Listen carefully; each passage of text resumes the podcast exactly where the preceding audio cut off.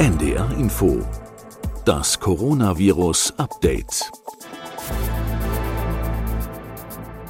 Mehr als 90 Prozent aller über 70-Jährigen in Großbritannien haben zumindest ihre erste Impfung gegen das Coronavirus bekommen. Auch wenn wir in Deutschland davon noch ein Stück weit entfernt sind, man kann es trotzdem noch mal festhalten, es gibt nach wie vor gute Nachrichten beim Thema Impfen. Der Hersteller AstraZeneca zum Beispiel beginnt nun auch eine Studie zur Wirksamkeit seines Impfstoffs Chadox, wie er abgekürzt wird, bei Kindern und Jugendlichen ab zwölf Jahren. Herzlich willkommen zur 76. Folge unseres Podcasts. Ich bin Corinna Hennig und heute ist Dienstag, der 16. Februar 2021. Die Maßnahmen zur Eindämmung des Infektionsgeschehens sind weitgehend verlängert worden, mindestens bis zum 7. März.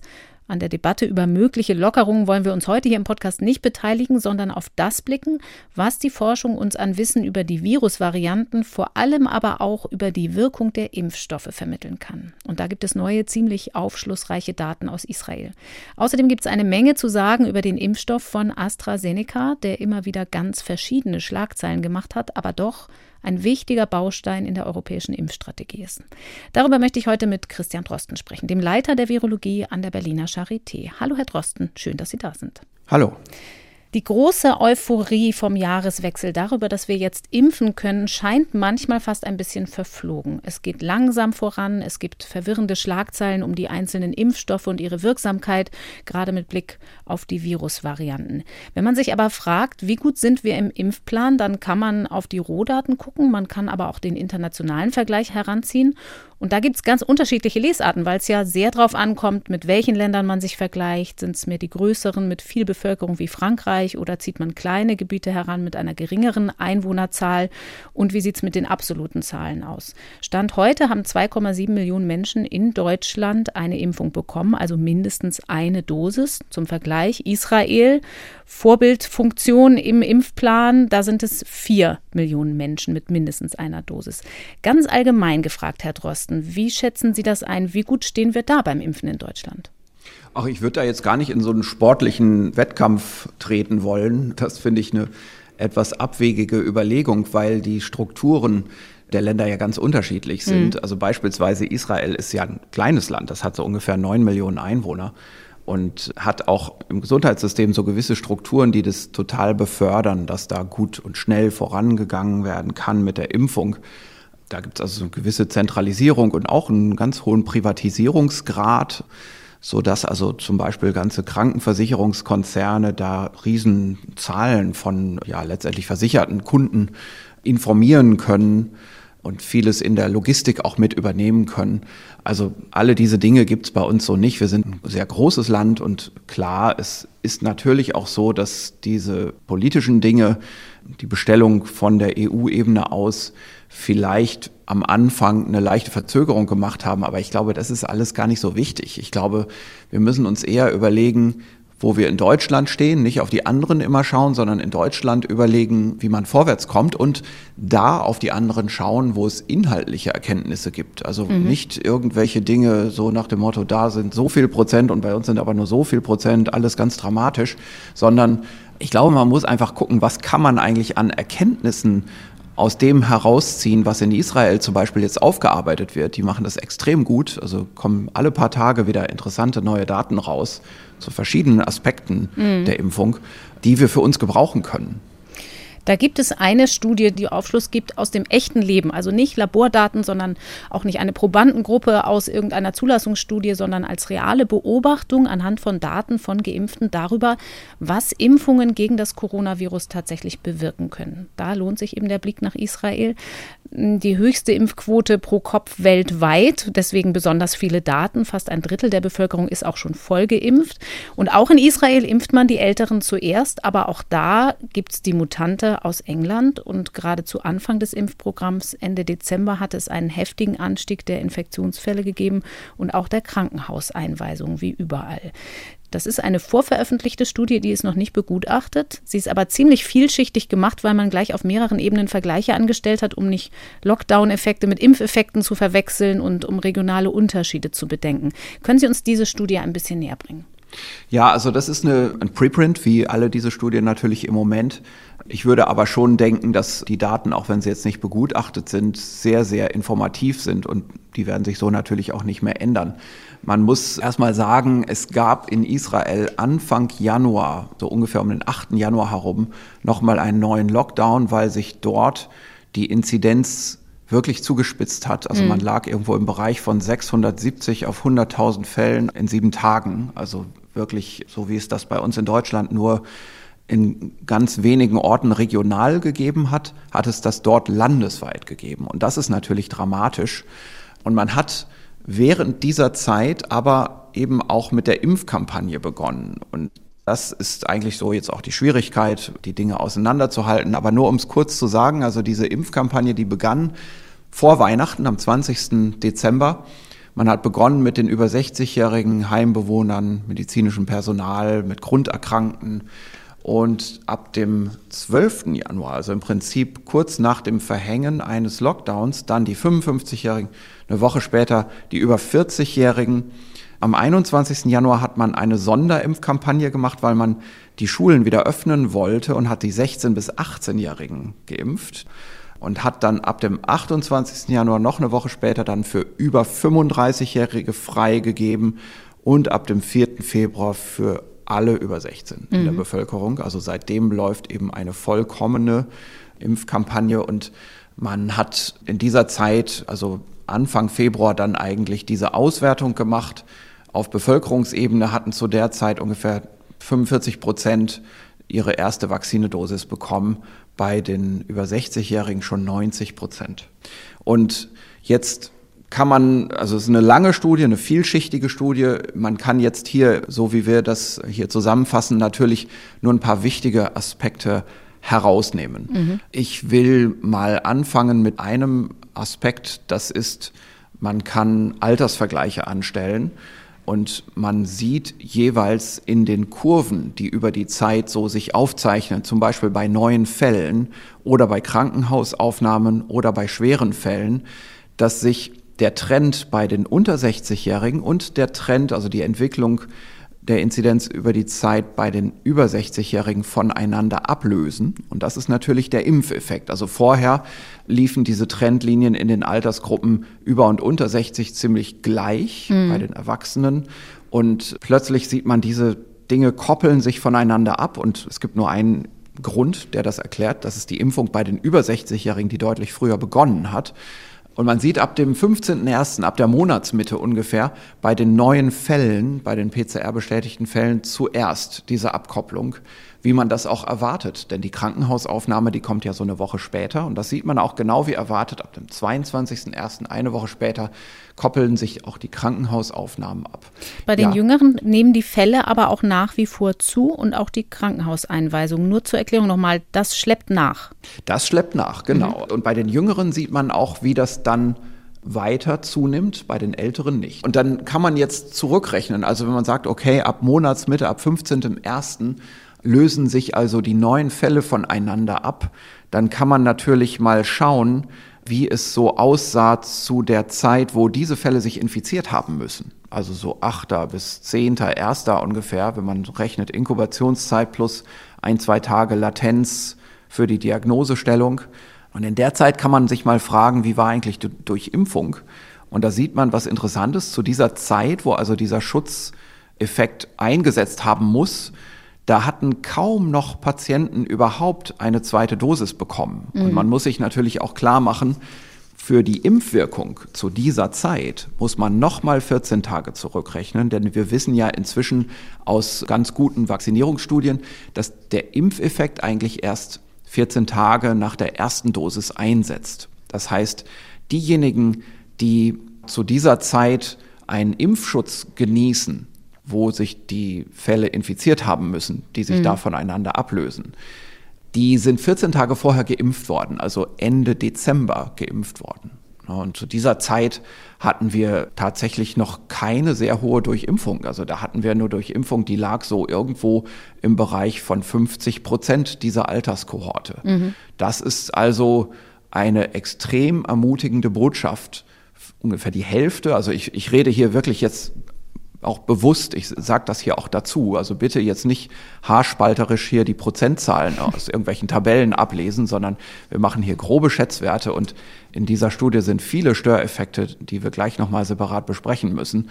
Aber ganz grob gesagt kann man sich vorstellen, wenn man die Hälfte der Bevölkerung über 60 hier mit einer ersten Dosis versehen hat, dann kommen so gut drei Wochen später erstaunliche Schutzeffekte zutage, die man wirklich bevölkerungsweit ernst nehmen muss, wo man also wirklich sagen muss, darauf müssen auch andere Länder schauen und ihre Vaccinierungsüberlegungen ausrichten. Sie haben eben schon Störeffekte angesprochen. Andererseits gibt es ja aber auch andere Vergleiche, nicht nur zwischen den Altersgruppen in der Studie, sondern eben auch zwischen Zeiten, also Lockdowns miteinander zu vergleichen, den ersten mhm. und den zweiten Lockdown und auf regionaler Ebene. Was können wir daraus ablesen, was das ergänzt? Ja, genau. Also es gibt eigentlich zwei Effekte, die so ein bisschen gegeneinander laufen. Der eine Störeffekt, der der Vakzine nicht zugute kommt, ist, dass ja auch die Vergleichsgruppe geimpft wird. Mhm. Das ist so etwas, das vermeintlich dazu führt, dass die Vakzine weniger effizient aussieht. Es gibt einen anderen Effekt, der der Vakzine zugutekommt. Das ist ja, dass ab dem 8. Januar ein Lockdown gemacht wird. Und das bremst natürlich genau wie die Vakzine auch die Gesamtinzidenz. Mhm. Da muss man natürlich sagen, dieser Lockdown bremst aber in allen Altersgruppen. Und da gibt es zum Beispiel die Möglichkeit, dass man so eine Gegenkontrolle macht. Die ist sehr trickreich eigentlich, ganz, ganz gut nachvollziehbar. Es gibt geografische Bereiche, das können zum Beispiel Städte sein oder Postleitzahlbezirke, würden wir das bei uns nennen wahrscheinlich, in denen die Impfkampagne etwas früher gestartet hat als in anderen. Mhm. Und die kann man jetzt wieder voneinander unterscheiden. Und da gibt es ein ganz interessantes Kriterium. Und zwar, wir sehen, wo geimpft wird, dass die Krankenhausaufnahmeraten sich irgendwann beginnen zu unterscheiden zwischen den kleiner 60-Jährigen und den größer 60-Jährigen, weil in den größer 60-Jährigen vor allem die Impfkampagne im Dezember lief. Mhm. Wir haben ja eben Schutzeffekte, die noch in den Dezember zurückreichen. Da wurden ja diejenigen geimpft, die dann 14 Tage später ja, geschützt sind und die sich dann weniger infizieren und dann drei Wochen später sich in diesen Statistiken niederschlagen. Weil sie nicht und, mehr ins ähm, Krankenhaus kommen. Richtig, genau. Und dieses Ablösen der Hospitalisierungsrate, das kann man jetzt eben beobachten. Und man sieht also, dass hier eine Unterschiedlichkeit besteht zwischen den unter- und über 60-Jährigen. Und dann ist es interessanterweise so, dass dieser Zeitpunkt der Ablösung dieser Altersgruppen voneinander wieder unterschiedlich spät liegt, je nachdem, wie spät in diesen jeweiligen Auswertungsbezirken eine gewisse Durchimpfungsrate erreicht wurde. Mhm. Also das heißt, wir haben hier wirklich eine direkte Abhängigkeit von ja, dem Zeitpunkt, wie früh man mit der Impfung begonnen hat. Ich hatte eben schon angesprochen, dass es nachschleppende Effekte bei den Jüngeren gibt.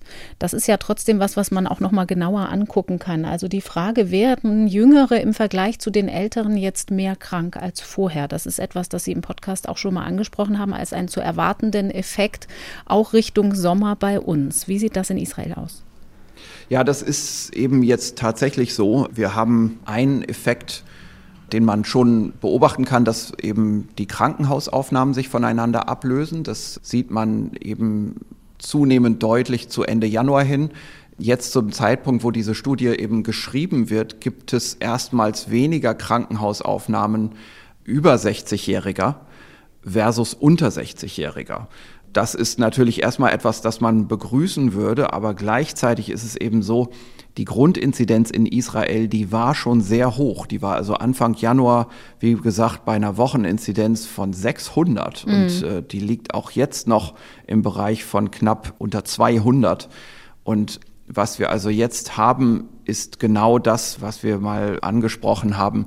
Es kommt jetzt zu einer starken Zunahme der Fälle unter 60 Jahren auf den Intensivstationen in Israel.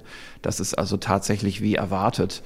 Und man kann nur hoffen, dass die Durchimpfung, die ja jetzt auch in der Altersgruppe, ja auch unter 60 und in der gesamten Bevölkerung eigentlich gegeben ist, so langsam, dass das in kurzer Zeit, also in zwei bis drei Wochen, dann dazu führt, dass alle Krankenhausaufnahmen runtergehen, dass also jetzt diese Fälle auch nur eine momentane Erscheinung sind. Das kann man für Israel hoffen. Mhm. Bei uns würden sich diese Dinge aber wohl auf längeren Zeitskalen bewegen, weil wir einfach ein viel komplexeres Land sind.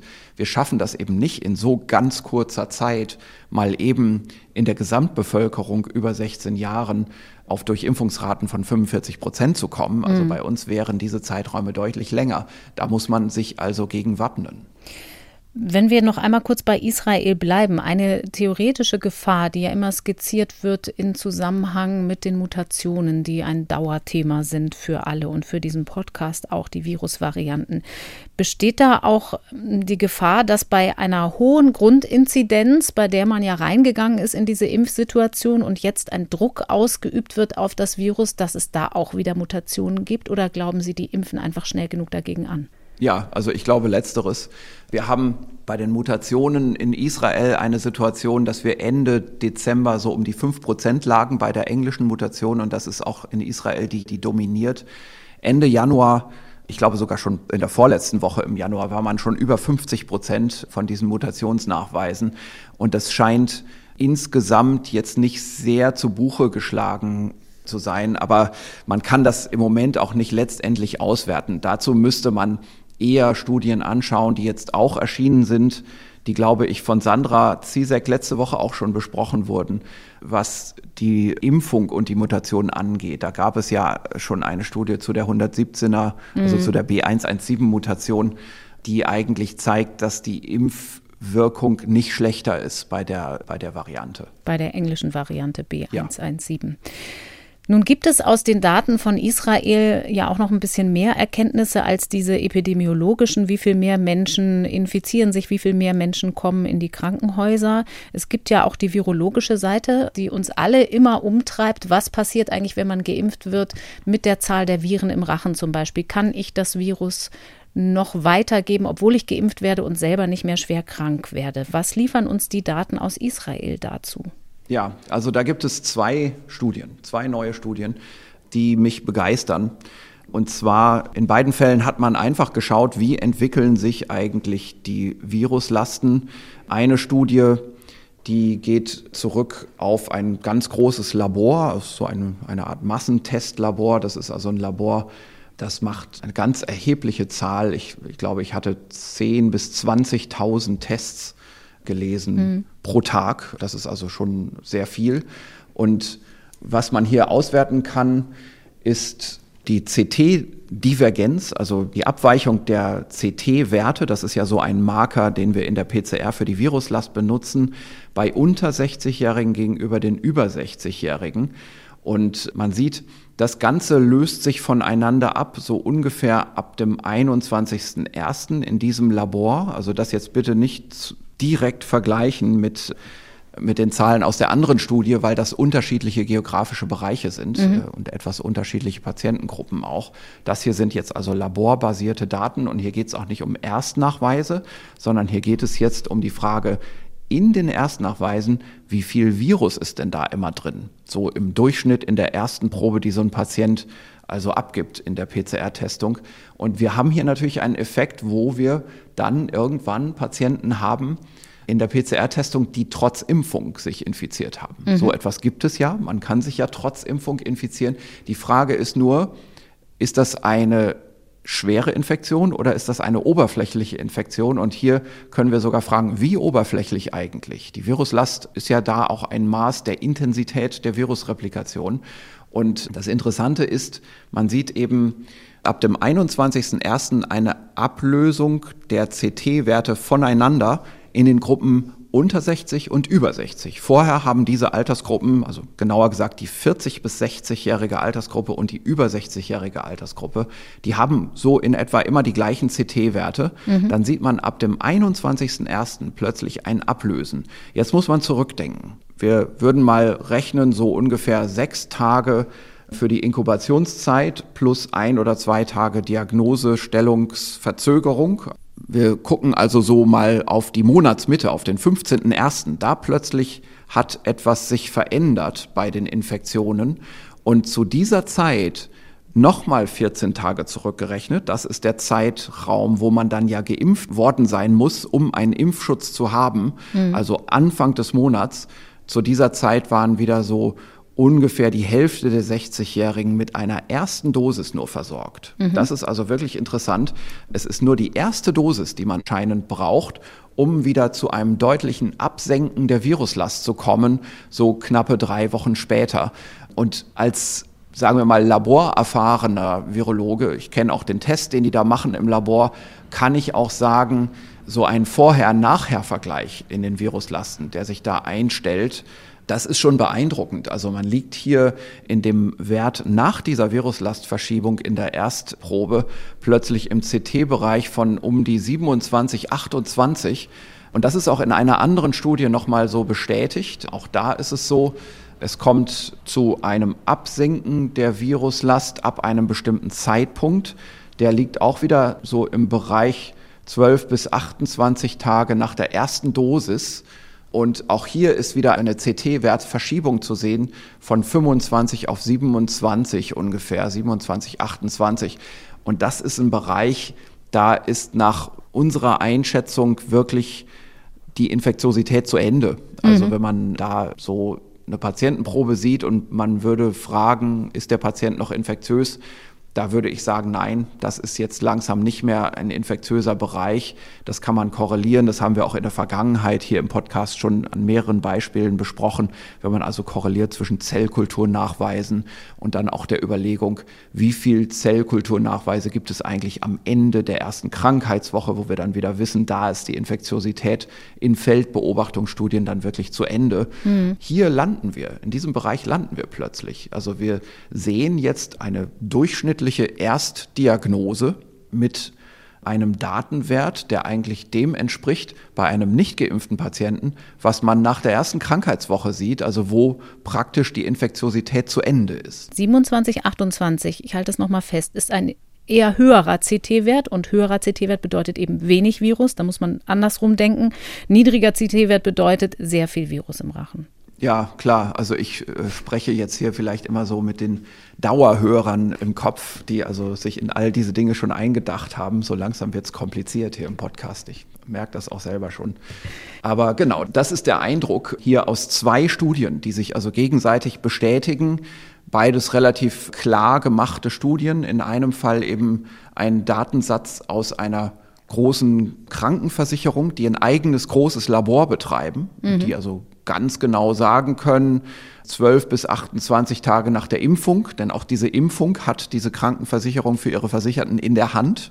Also die Versicherung macht die Terminvergabe und sorgt dafür, dass geimpft wird und dann stellt sie auch die Diagnosen in einem eigenen Zentrallabor. Also das ist eine, eine traumhafte Situation für Epidemiologen. Mhm. Und die sehen das ganz genau, dass also im Bereich von 12 bis 28 Tage nach wohlgemerkt der ersten Dosis der BioNTech-Vakzine schon es zu dieser CT-Wertverschiebung kommt. Und das klingt jetzt, ich weiß nicht, ob es beeindruckend klingt oder nicht, aber in der einen Studie ist es eine vierfache Reduktion der durchschnittlichen Viruslast bei Erstdiagnose. Das klingt in schon der anderen Studie, finde ich. Klingt beeindruckend? Okay, ja, finde ich schon. Auch für den Laien. In, in, der anderen, okay, in, in der anderen Studie ist es eine Abnahme bei den Geimpften in dem relevanten Zeitraum um den Faktor 1,6 bis 20, also ein größerer Streubereich, aber vielleicht eine ähnliche Schätzung. Genau, und für mich als, als Virologen ist das auch vom CT-Wert her beeindruckend. Man muss dazu sagen, in Israel ist ja mit dem mRNA-Impfstoff geimpft worden von BioNTech Pfizer, der auch hier in Deutschland der erste Impfstoff war, der angekommen ist. Nun gibt es ja aber auch Erkenntnisse bei einem anderen Impfstoff, der viel in der Diskussion ist, nämlich dem Impfstoff von AstraZeneca, der nach einem anderen Prinzip funktioniert. Das ist ja ein Vektorimpfstoff. Also zur Viruslast ist es hier so, dass jetzt erst eine Studie vorliegt. Und diese eine Studie, die unterscheidet gleich zwei Dinge. Das eine ist eben Viruslast bei Geimpften gegenüber Nicht-Geimpften. Und das andere ist auch der Effekt dieser Vakzine auf normale Viren gegenüber der B117-Mutante. Der englischen. Das war so ein Genau, der englischen Mutante. Und das war so ein bisschen eine Gelegenheitssache, weil das eben während der Zeit der Studie aufgetreten ist, diese Mutante. Das ist eine interessante Studie, die sagt uns, dass Geimpfte, und das sind jetzt aber Doppelgeimpfte, also vollständig Geimpfte, dass Geimpfte durchaus eine Woche kürzer sind in ihrer PCR-Positivität. Also die PCR-Positivität wird abgeschnitten um eine Woche. Und dann ist es auch so, die haben deutlich weniger Viruslast. Ich würde das vom Ausmaß der Viruslastreduktion, die ist hier jetzt nicht so richtig, dieses Ausmaß ist nicht so richtig quantitativ ausgedrückt, würde ich aber, wenn ich auf die Daten draufschaue, sagen, das ist mindestens so viel, vielleicht sogar noch etwas mehr als nach dieser ersten BioNTech-Dosis in den beiden israelischen Studien, also vom Viruslastunterschied her im Durchschnitt. Mhm. Was man auch sehr schön sieht, ist, dass gerade die Spitzenviruslasten abgeschnitten werden. Das ist sogar das Entscheidende. Also wenn man sich überlegt, was so eine Vakzine eigentlich beiträgt zur Übertragungskontrolle, dann geht es nicht unbedingt um die Durchschnittsviruslast, sondern es geht um die Spitzenviruslast. Es sind ja die paar wenigen hoch infektiösen Patienten, die sehr viel Virus haben, die eigentlich die ganze Epidemie immer wieder anfachen. Mhm. Und gerade die ist ganz gut reduziert durch die Astra-Vakzine. Und es gibt keine so klaren Daten für die Wirkung nach der ersten Dosis. Also auf diese Studie müssen wir einfach noch warten. Die gibt es noch nicht. Es gibt da nur so qualitative Daten, aus denen man nicht ganz so viel ableiten kann mhm. bei der Astra-Vakzine. Das heißt aber, das, was Sie gerade schon erläutert hatten, die geringere Viruslast, besonders in den Spitzen, also dass es keine Ausreißer gibt mit Menschen mit hoher Viruslast nach der Impfung und auch die kürzere Dauer der Virusausscheidung, ich versuche das mal zusammenzufassen, deutet schon darauf hin, dass auch die Übertragung des Virus durch den Impfstoff wesentlich gehemmt wird. Also ich bin geimpft, erkranke nicht mehr schwer, gebe das Virus Virus aber, wenn ich mich erneut infiziere, auch nicht mehr so stark weiter. Und zwar sowohl bei dem Wildtyp, den wir bisher hatten, als auch bei der englischen Variante B117.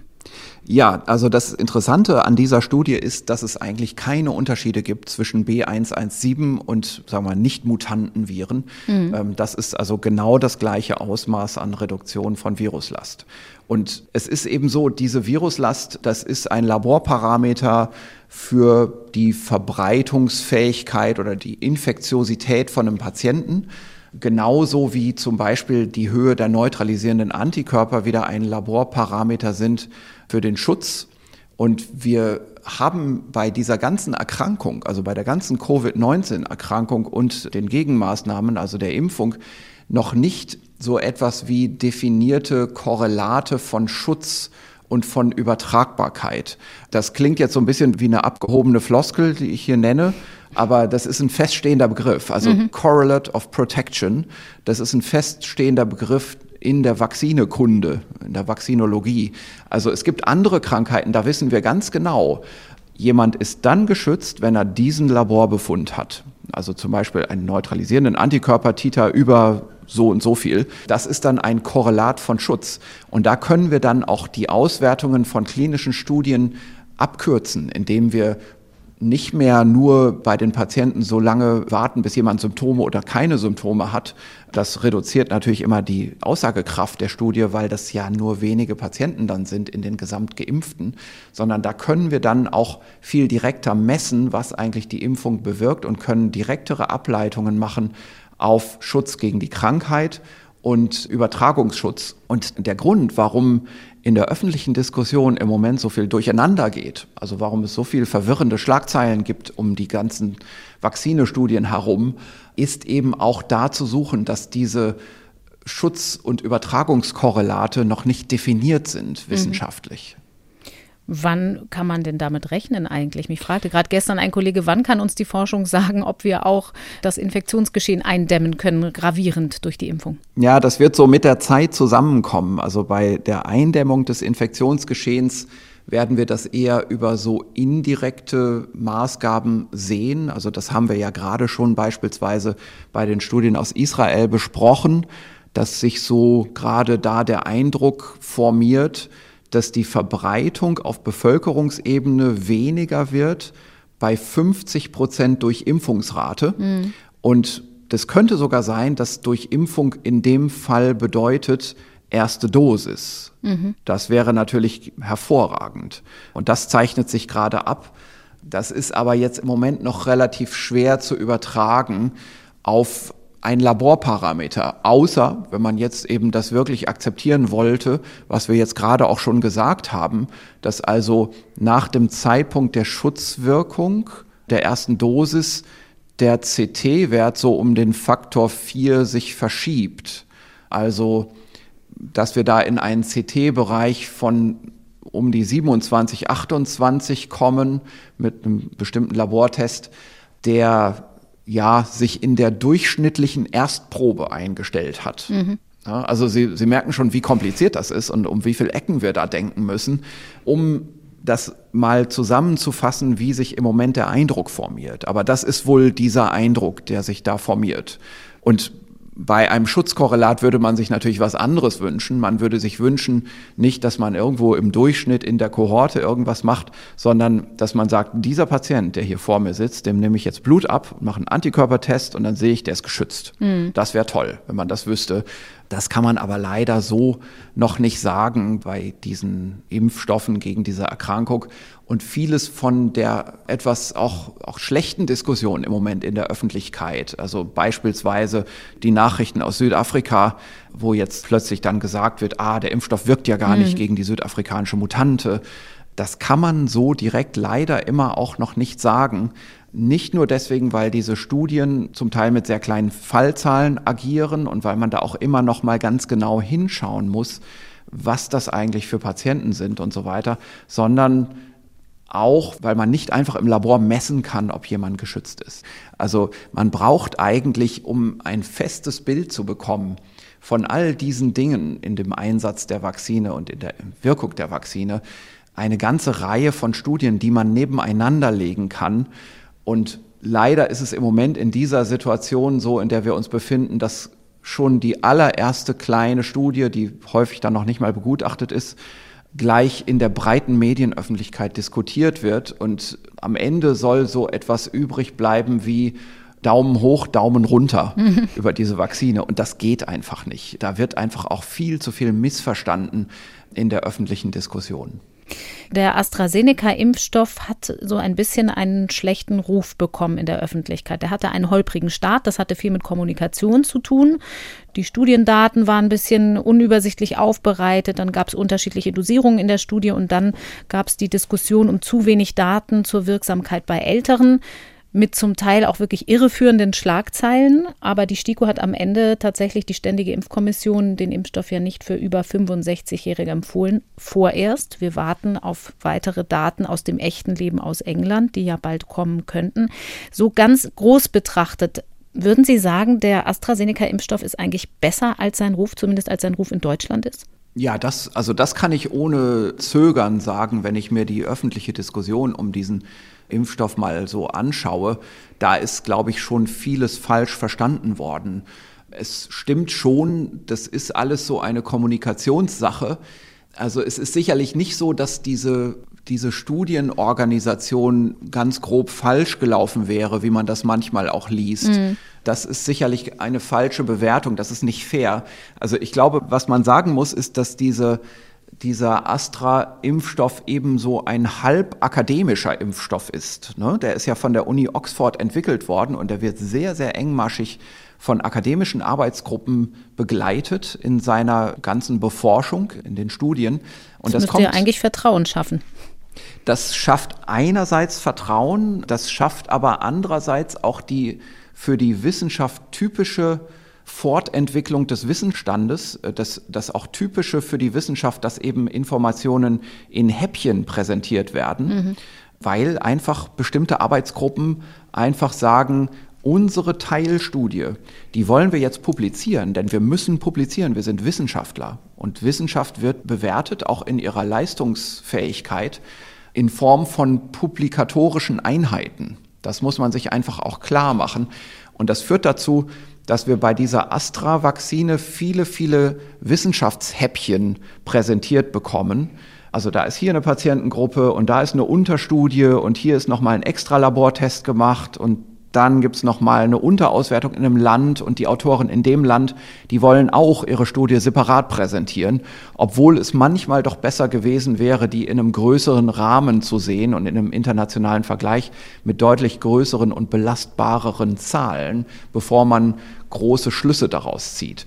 Das ist leider einfach etwas, das wird man wahrscheinlich auch, sagen wir mal, aus der Entwicklergruppe und auch von der Firma Astra wenn man sich da irgendwann zusammensetzt und sagt, wie ist das eigentlich gelaufen für die Astra-Vakzine, unter der Überschrift Lessons Learned mhm. vergegenwärtigen. Da wird man sich sagen müssen, na ja, also die anderen Impfstoffe, die, wo also die gesamte Datenlage stärker durch eine Pharmafirma zusammengehalten und koordiniert wurde und wo dann vielleicht auch immer mal gesagt wurde, Moment mal, jetzt mal nicht hier immer diese ganz kleinen Dateneinheiten gleich zusammenschreiben und publizieren, Herr Professor, sondern jetzt machen wir das mal, jetzt organisieren wir das hier mal und es wird eine große Zusammenfassung geschrieben mit stärkeren, belastbareren Zahlen und wir warten jetzt mal ein bisschen.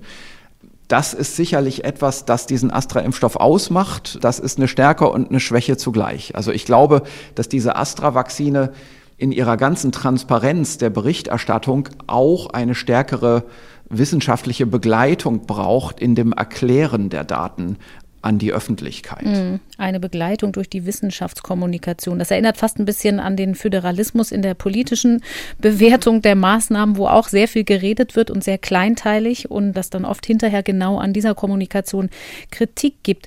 Ich habe eben schon gesagt, die Daten der Älteren, was den AstraZeneca-Impfstoff angeht. Die gibt es ja, also die werden sozusagen erhoben, sie sind noch nicht ausgewertet. Wann rechnen Sie eigentlich damit, dass wir aus Großbritannien mehr erfahren, sodass die Ständige Impfkommission gegebenenfalls dann sagen könnte, wir empfehlen jetzt doch den Impfstoff auch für Ältere, weil wir jetzt genug Daten zusammen haben? Also an der Stelle muss ich passen. Ich bin da überhaupt nicht involviert in diese Prozesse und ich habe keinen Einblick in den Fortschritt, wie diese Daten jetzt schon zusammengetragen sind. Ich kann auch tatsächlich nur die publizierten Studien lesen und die versuchen ein bisschen verständlich zu machen mhm. und zu erklären. Dann wollen wir das an einer anderen Stelle tun. Sie haben das vorhin schon angedeutet. Es gibt noch eine Studie, die ist auch schon relativ breit zitiert worden und vor allen Dingen auch in sozialen Medien kommentiert worden, wo es um die Wirksamkeit gegen die andere, also eine der anderen beiden Mutanten geht, die uns Sorgen bereiten. Die Mutante aus Südafrika, B1351. Und da ging es um die große Frage, wie wirksam ist der AstraZeneca-Impfstoff gegen diese Virusvariante? Südafrika Südafrika hat sich entschieden, das Impfprogramm mit AstraZeneca vorerst zu stoppen. Und Grundlage dafür ist eben eine Studie, die viel zitiert wurde, bei der es sich aber lohnt, ein bisschen genauer hinzugucken. Und zwar sowohl bei der absoluten Zahl der Infektionen, auf deren Grundlage diese Aussage überhaupt getroffen wurde, also der Daten, die da vorliegen, als auch bei der Frage, was heißt das überhaupt? Es ist geringer wirksam gegen die Mutante der Impfstoff. Wo möchten Sie anfangen, Herr Drosten? naja, also wir können diese Studie einfach beschreiben. Also das ist ein Teil des großen Programms, diese AstraZeneca-Vakzine zu studieren. Mhm. Und das ist jetzt ein Teil, der in Südafrika abgelaufen ist. Der ist so zusammengeschrieben und steht jetzt als Preprint zur Verfügung. Und man kann sagen, es sind hier 1010 Patienten angeschaut, die ein Placebo bekommen haben, also nicht die Chadox-Vakzine und die gleiche Zahl, 1011 Vaccinierte. Diese Vaccinierten haben, wie es hier in dem Manuskript gesagt wird, at least one dose, also die haben mindestens eine Dosis der Vakzine bekommen mhm. zum Zeitpunkt der Auswertung. Und das ist schon mal eine denkwürdige Unpräzision in dieser Studie. Ähm, da habe ich mich ein bisschen drüber gewundert und ich habe dann versucht, das zu verstehen wie viele denn jetzt dann die volle Impfung bekommen haben, zwei Dosen. Und das ist mir aus dem Manuskript nicht klar geworden. Vielleicht ist es in dem Zusatzmaterial vorhanden, aber dieses Zusatzmaterial ist nicht verfügbar auf der Seite, wo das veröffentlicht ist. Das ist also schon ein bisschen schwierig, daraus jetzt dann gleich große Konsequenzen zu ziehen. Es ist aber zum Teil eben auch in Pressemitteilungen schon so herausgegangen, die Information. Und dann muss man sagen, worüber sprechen wir eigentlich? Wir haben hier und das ist wahrscheinlich einfach die Zahl derjenigen, die dann eben doch zwei Vakzinedosen bekommen haben. Wir haben hier zwei Untergruppen gegeneinander gehalten. Und zwar 717 Patienten mit Placebo, wahrscheinlich doppelt vollständig geimpfte, 750 Patienten mit Vakzine. Mhm. So, und bei der einen Gruppe, bei den Placebo-Patienten, hat es 23 Fälle von milder oder moderater Erkrankung gegeben. Und bei den Vaccinierten, 750 Vaccinierten, hat es 19 Fälle von milder oder moderater Erkrankung gegeben. So, das ist also in der Placebo-Gruppe 3,2 Prozent, in der vaccinierten Gruppe 2,5 Prozent. Das ist zwar weniger, aber das ist nicht statistisch signifikant weniger. Mhm. Beziehungsweise, wenn man das umrechnen wollte in eine Vakzine-Effizienz, das ist schon auf eine Art signifikant. Also diese Efficacy-Werte der Vaccinierung, das ist so etwas wie eine Umrechnung des relativen Risikos. Das kann man also machen. Dann kommt man auf eine Vakzine Efficacy, das ist also immer dieser, dieser Schutzwert, der angegeben wird, von 21,9 Prozent. Nur. Gegen die milde oder moderate Erkrankung. Mhm. So, das ist natürlich wenig. Aber es ist schon so, dass ein Effekt ganz klar zu sehen ist in der Studie. Und zwar Während der Zeit der Studie ist es eben dazu gekommen, dass in Südafrika ein immer größerer Anteil der Viruspopulation ausgemacht wurde von der B1351-Mutante, also der südafrikanischen Immun-Escape-Mutante. Mhm. Das ist immer mehr geworden.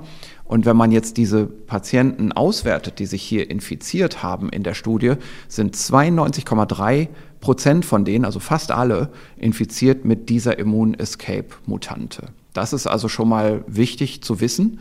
Immun Escape müssen wir an der Stelle vielleicht auch nochmal erklären für alle, die nicht regelmäßig hören. Da geht es also um die Mutante, die der Immunantwort ausweichen könnte durch Mutation. Richtig, genau. Das ist also so, wie man auch auf Deutsch sagt, eine Fluchtmutante. Die mhm. ist wahrscheinlich in Südafrika entstanden, weil schon relativ große Bevölkerungsteile an einigen Orten immun waren. Es ist ja aber auch die Rede davon, das finde ich betrachtenswert. Es geht um milde und moderate Verläufe. Und eigentlich wollen wir doch Impfstoffe primär, um schwere Verläufe zu verhindern und Todesfälle zu verhindern. Ganz laienhaft und hemdsärmlich gesagt, ist das denn so schlimm, wenn der Impfstoff ein paar mehr milde und moderate Verläufe durchlässt bei der Variante, dass man ein ganzes Impfprogramm deshalb stoppen müsste? Ja, das ist so einer der wichtigsten Punkte, die man sich vielleicht klar machen muss als normaler Bürger, der da nicht so eingedacht ist in all diese Dinge.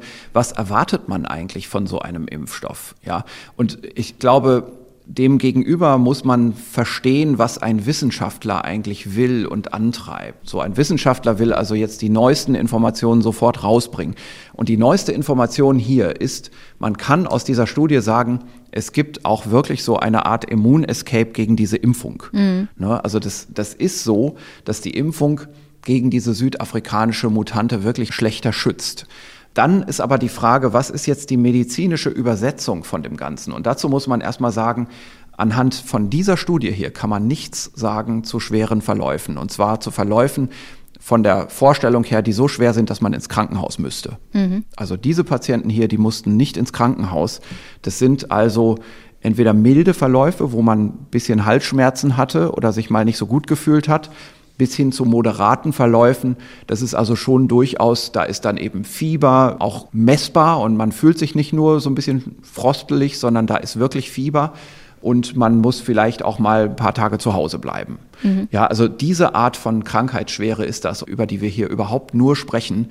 Alles andere war in der Studie gar nicht zu erfassen, weil es in dieser mini kleinen Gruppe von Impflingen, die man hier beobachtet hat, gar nicht dazu gekommen ist, also weder in der geimpften Gruppe noch in der Gruppe, die gar nicht geimpft wurde, die nur Placebo bekommen hat, nicht mal dort hat es schwere Fälle gegeben. Dafür ist einfach diese Studie, die Gruppe von Patienten, die hier beschrieben wird, viel zu klein. Dafür ist dieses Paper gar nicht ausreichend, um darüber irgendwas zu sagen. Das ist aber ja das, was uns als Bürger, als möglicher Impfkandidat interessiert. Schützt mich der Impfstoff eigentlich davor, dass ich eine richtige Krankheit kriege? Mhm. Denn man muss ja mal überlegen, was erwartet man von so einer Impfung? Zum Beispiel, wenn man sich auch Grippe impfen lässt. Da ist es ja genau dasselbe. Eine Grippeimpfung schützt mich auch nicht mit Sicherheit davor, dass ich überhaupt eine Infektion kriege. Eine Grippeimpfung schützt mich auch in allererster Linie davor, dass ich einen schweren Verlauf kriege mit Krankenhausaufnahme und so weiter. Und eine Grippeimpfung schützt auch nicht immer davor, dass ich das Virus nicht trotzdem noch weitergebe, auch wenn ich selbst vor Erkrankung geschützt bin.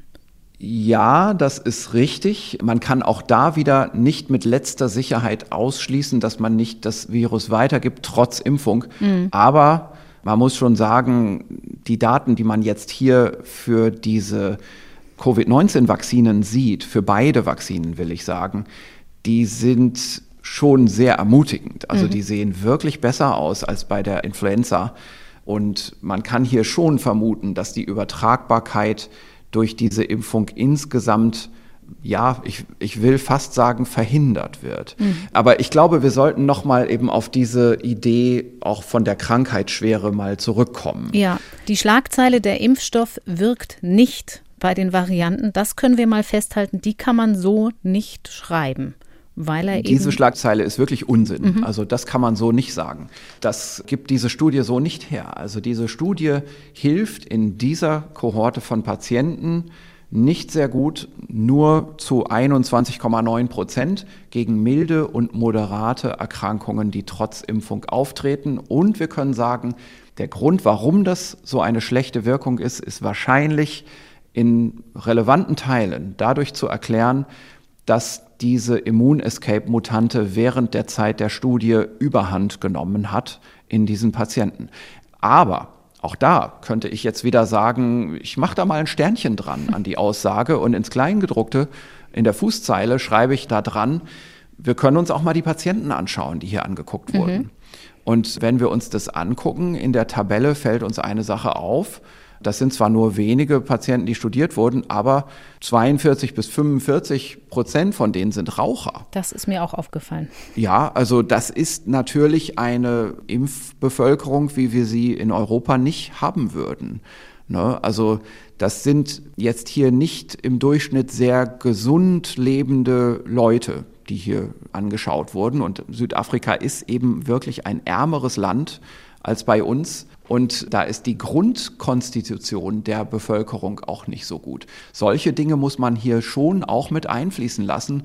Und das sind natürlich Mitbegründungen dafür, dass man, wenn man jetzt Ländervergleiche anstellt, die gibt es durchaus auch für diese AstraZeneca-Vakzine, mhm. da sieht man, dass die Impferfolge und die Schutzwirkung in England immer viel besser sind als beispielsweise in den studienarmen in Brasilien und im Studienarm in Südafrika. Das ist regelmäßig der Fall. Das muss man hier auch alles mit reinrechnen.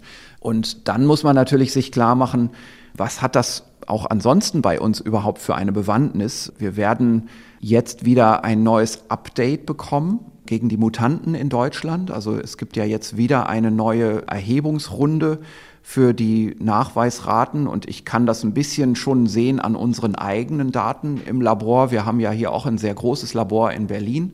Und wir werden sehen, die Daten, die kommen, glaube ich, morgen raus, dass wir nochmal eine Erhöhung der englischen Mutante in Deutschland bekommen. Also ich würde mich nicht wundern, wenn wir da irgendwie doch im Bereich von 20 Prozent landen, mhm. so langsam in der breiten Fläche bei den positiven Nachweisen. Auch da natürlich wieder mit allen Einschränkungen. Auch da gibt es wieder Aufmerksamkeitseffekte. Vielleicht ist die wahre Zahl doch geringer, weil die Gesundheitsämter deutlich genauer hinschauen im Kontext mit diesen Mutanten. Also wenn wir die Mutanten nachweisen, dann gehen wir dahinterher, dann testen wir alle Kontaktpatienten im Labor, während wenn wir keine Mutante haben, dann testen wir nicht so genau dahinterher. Ne? Also deswegen ist die Zahl sicherlich auch überschätzt.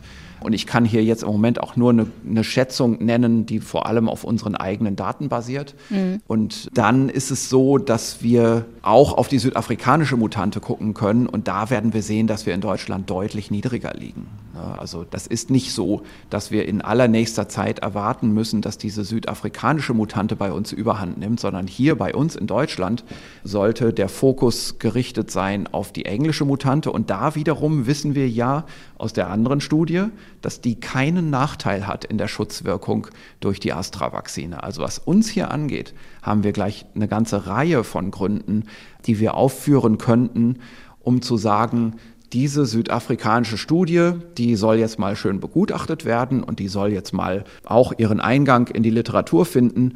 Aber das kann uns hier sicherlich nicht beeindrucken für die Planung unserer Vakzinestrategie in Deutschland. Also wir sollten unbedingt auf diese Astra-Vakzine bauen in Deutschland. Ich finde, das ist ein sehr guter Impfstoff nach vielen Dingen, die ich sehe. Mhm. Und ich finde nicht, dass diese Einschränkungen, die in Südafrika sicherlich sehr wohl gelten und die sich vielleicht auch erhärten werden, wenn man größere und qualitativ bessere Studien noch obendrauf setzt, das ist bei uns von geringerer Bewandtnis und man muss eben immer Impfprogramme auch im nationalen Kontext sehen. Und wir können vielleicht mal zwei Sachen dagegen halten, zwei ganz wichtige Argumente. Ein Argument kommt aus der südafrikanischen Studie selbst. Man hat nämlich, nachdem man vielleicht auch selber ein bisschen perplex war, wegen der ja, überraschend geringen Wirkung gegen milde und moderate Erkrankungen, auch mal geschaut, wie es mit der Immunität ist. Und mhm. da muss man schon auch sagen, es gibt wieder mal die, die Neutralisationstestdaten und die finde ich schon ja so ein bisschen merkwürdig. Es sind nur wenige Patienten und man hat da jetzt zwei verschiedene Neutralisationsteste gemacht, die zu sehr unterschiedlichen Ergebnissen kommen.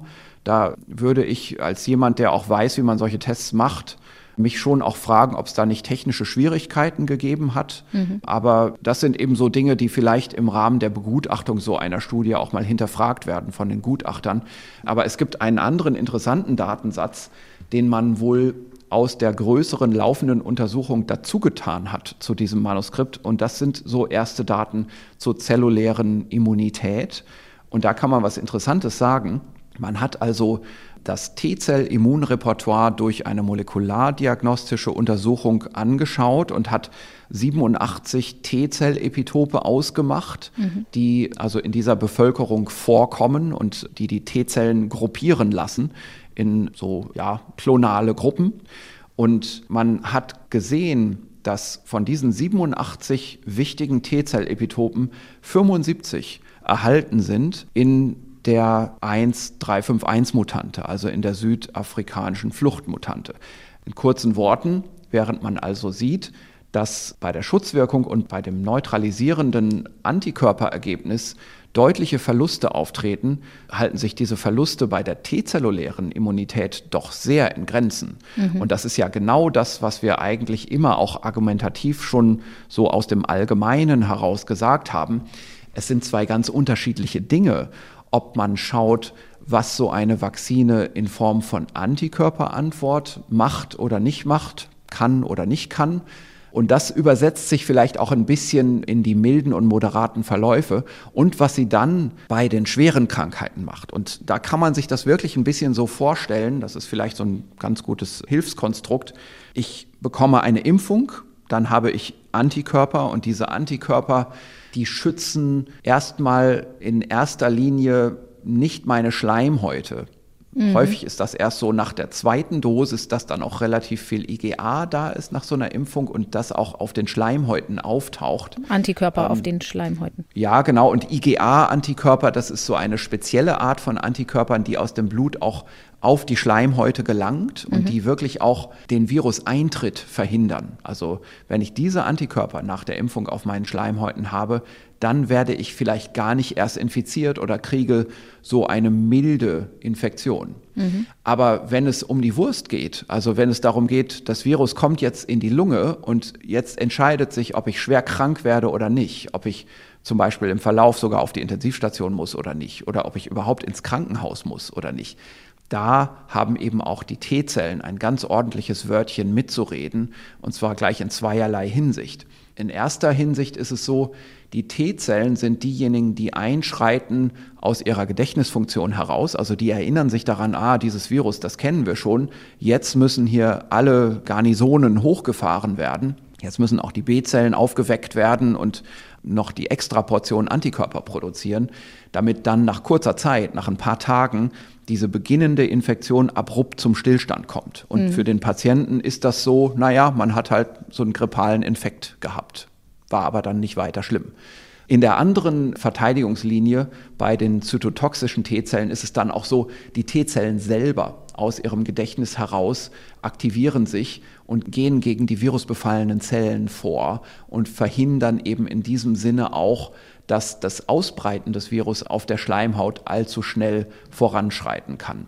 So, und diese zwei wichtigen Arme der Verteidigung, die sind eben durch T-Zellen gesteuert und die treten aber eben dann auf, wenn schon so eine Anfangskrankheit im Anlaufen ist. Also der Patient merkt durchaus, ich habe mir eine Infektion geholt, aber die hört dann relativ bald wieder auf. Mhm. So, also diese spätere Entscheidungsstelle, wird es schwer oder wird es nicht schwer? Ne? Nachdem so eine Anfangskrankheit da ist, die würde man eher da verorten, ob man eine T-Zellimmunität aufgebaut hat, ja oder nein. Und da ist eben auch so eine Impfung dann wahrscheinlich robust gegen eine Fluchtmutation. Denn diese Fluchtmutationen, die wir jetzt im Labor wahrnehmen, die nehmen wir ja nur deswegen wahr, weil wir im Labor Neutralisationsteste machen. Also mhm. der Labortest, der Neutralisationstest, der hier einen Wissenschaftler dann dazu veranlasst zu sagen, oho, hier ist ein Unterschied zu sehen. Hier kann ich also erstmalig sagen, das ist nicht nur in der Sequenz des Virus, sondern auch in der Funktion des Virus ein Unterschied. Also hier gibt es so ein Immunescape. Immunescape-Mutante, der ganze Begriff, der mhm. kommt meistens nur daher, dass man sagt, hier ist ein Wirkungsverlust im Labortest der Neutralisation, der neutralisierenden Antikörper. Mhm. Aber auf den Patienten übersetzt und auf die Impfwirkung übersetzt, bedeutet das mit allergrößter Wahrscheinlichkeit nichts weiter, als dass da entschieden wird, ob ich überhaupt infiziert werde, ja oder nein weil auch die verschiedenen Mutationen ja im Zusammenspiel betrachtet werden müssen. Naja, also Zusammenspiel, ja, genau, das ist ganz wichtig, aber der Kern der Erklärung ist hier, wenn wir im Moment sequenzieren und sehen, ah, das ist Mutante 1.351 und die macht ein Immunescape. Die südafrikanische. Dann meinen wir, genau, das ist die, die südafrikanische. Dann meinen wir damit, das ist eine Mutante, die hat bestimmte Aminosäureaustausche an Stellen, von denen wir schon wissen, dass Antikörper binden. Mhm. Und wenn diese Stellen sich verändern, dann verändert sich die Neutralisationswirkung dieser Antikörper. Und das können wir im Labor messen. Aber diese Neutralisationswirkung der Antikörper ist nur ein Teil der Immunität, ein Teil von dem, was wir in der Gesamteffizienz, im Gesamtendeffekt als Immunität wahrnehmen, also als Impfwirkung. Mhm. Und nach einiger Erfahrung mit diesen Impfstoffen in Studien, nach Kenntnis der Literaturlage, kann man zu dem Bild kommen. Das ist übrigens sehr schön in einem Übersichtsartikel von Florian Krammer zusammengefasst, den er in Nature publiziert hat. Da kann man zu der Arbeitshypothese kommen, das Vorhandensein von Antikörpern im Blut und von T-Zellen wahrscheinlich dazu führt, dass man keinen schweren Verlauf bekommt und dass das Vorhandensein von Antikörpern auf der Schleimhaut dazu führt, dass man sich gar nicht erst infiziert. Und mhm. dieses Vorhandensein von Antikörpern auf der Schleimhaut, das ist beispielsweise dann erst auch bei manchen Impfstoffen nach der zweiten Dosis mhm. zu sehen. Das ist auch häufig damit vergesellschaftet, dass man schon eine ganze Zeit nach der Impfung nochmal nachmisst. Also die Antwort auf die Impfung, die wird gerade bei den Vektorvakzinen mit einer gewissen Wartezeit auch noch mal besser. Das mhm. muss man natürlich auch noch dazu sagen. Das ist auch in all diesen Studien im Moment nicht miterfasst. Also diese Studien werden schnell gemacht nach kurzer Beobachtungszeit, während wir aber genau wissen, dass gerade bei denjenigen, die die Astra-Vakzine und andere Vektorvakzinen bekommen haben, die Immunität noch nachreift. Mhm. Und diese nachgereifte Immunität, die schützt dann auch noch mal besser. Also diese ganzen kurzen Botschaften, da kommt ein Preprint und eine Pressemitteilung und schon steht es in der New York Times und von da steht es dann in großen deutschen Zeitungen und zwei Tage später steht es dann in eher kleineren Zeitungen und auf jeder Stufe kommt es zu einer weiteren Vereinfachung der Information.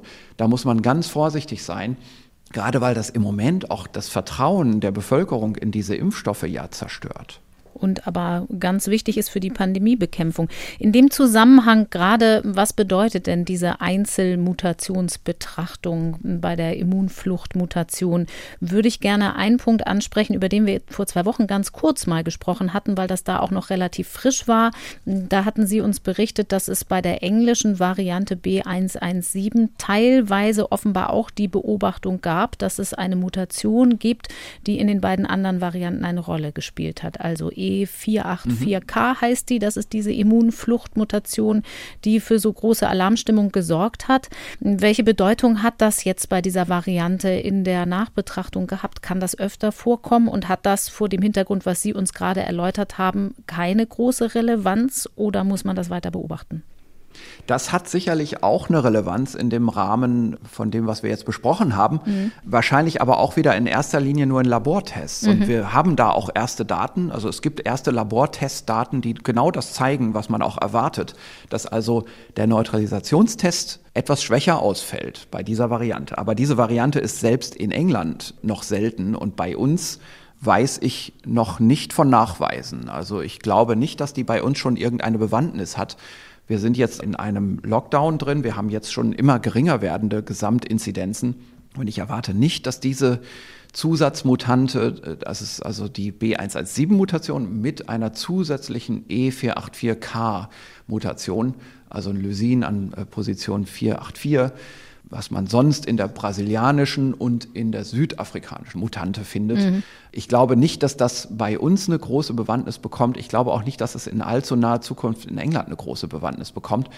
Trotzdem kann man aber sagen, im Labor ist das schon messbar, dass es zu einem Absinken der Neutralisationseffizienz kommt. Und ich muss auch hier nochmal wieder dazu sagen, das bedeutet nicht, dass die T-Zellimmunität deswegen schlechter wird. Es bedeutet nicht in meiner Auffassung des Geschehens, dass die Schutzwirkung gegen schwere Erkrankungen Krankenhausaufnahme und so weiter dadurch schlechter wird. Mhm. Ich halte fest, keine Sorge um den Impfstoff in dem Sinne, dass er jetzt einfach sehr schnell für uns tatsächlich wertlos sein könnte. Das hatten wir in den letzten Folgen auch schon in die Richtung so ein bisschen besprochen. Bevor wir gleich nochmal auf die Ausbreitung der englischen Mutante und was das für die Pandemie bedeutet, gucken wollen, möchte ich einmal diesen Impfstoffkomplex abschließen.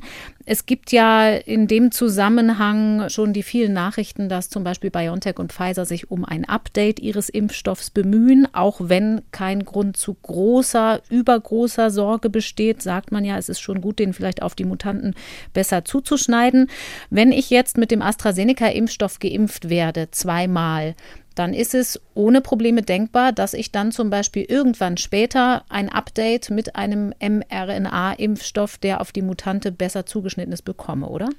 Das ist absolut denkbar und normal, aber man muss dazu vielleicht auch jetzt wieder sagen, sagen wir mal für ein deutsches Publikum, das hier vielleicht diesen Podcast hört, Firmen wie BioNTech oder auch Astra und wie sie alle heißen, das sind ja international agierende Konzerne. Mhm.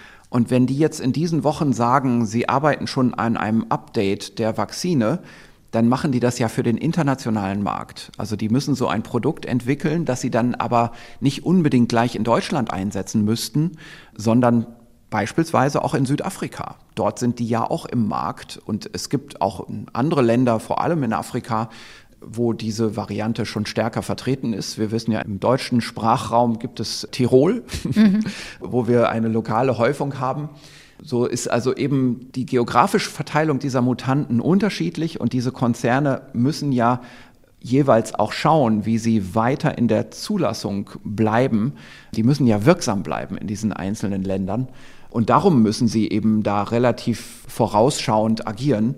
In Deutschland würde ich im Moment bei der derzeitigen Verteilung von Mutanten gar nicht davon ausgehen, dass man in allzu näher Zukunft so ein Update bräuchte. Also mhm. wir werden sehr gut mit den jetzt verfügbaren Impfstoffen klarkommen. Wir werden ja jetzt in den nächsten Tagen, wie gesagt, wieder auch Zahlen sehen zu der südafrikanischen Mutante. Und da ist es mir jetzt nicht bekannt, dass die schon in allzu großem Maß in Deutschland verbreitet wäre. Deswegen sollte uns das in der Planung der Vakzinestrategie in Deutschland im Moment gar nicht beeinflussen. Das heißt aber für den Einzelbürger einmal mehr ein Argument, nicht womöglich auf die Idee zu kommen, oh, ich würde lieber warten, bis es einen abgedateten BioNTech-Impfstoff gibt, bevor ich mhm. AstraZeneca nehme. Ja, das, das wäre die komplett falsche Überlegung. Also das wäre wirklich ein Trugschluss, den man da ziehen würde.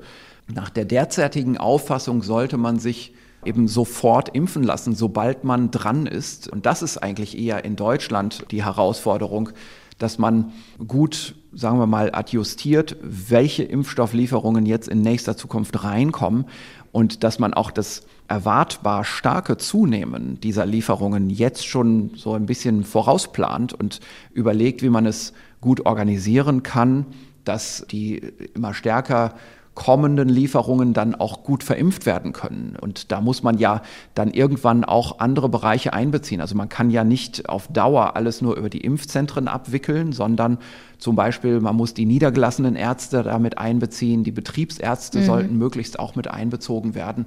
Denn diese, gerade diese Astra-Vakzine, das ist ja die Vakzine, die auch ohne besondere Lagerbedingungen, also ohne minus 70 Grad Lagerung auskommt. Und damit kann man den Durchbruch für den Pandemieschutz der Bevölkerung erzielen. Das muss man sich also wirklich klar machen. Unsere Chance aus dieser Pandemie frühzeitig rauszukommen, und die haben wir durchaus in Deutschland. Also das kann, sagen wir mal, im zweiten Quartal plötzlich Schlag auf Schlag gehen. Aber entscheidend, ob das gelingt oder nicht gelingt, also ob wir wirklich so nach der Vorstellung zum Sommer hin plötzlich größere Freiheiten haben und aus der Pandemie in dem Sinne rauskommen, dass wir mit weniger Kontrollmaßnahmen dennoch nicht mehr die exponentielle Vermehrung bekommen. Das ist ja erstmal, was wir erreichen müssen. Mhm. Das könnten wir zum Sommer hin erreichen, aber es kann auch bis Jahresende dauern, wenn man das nicht gut organisiert.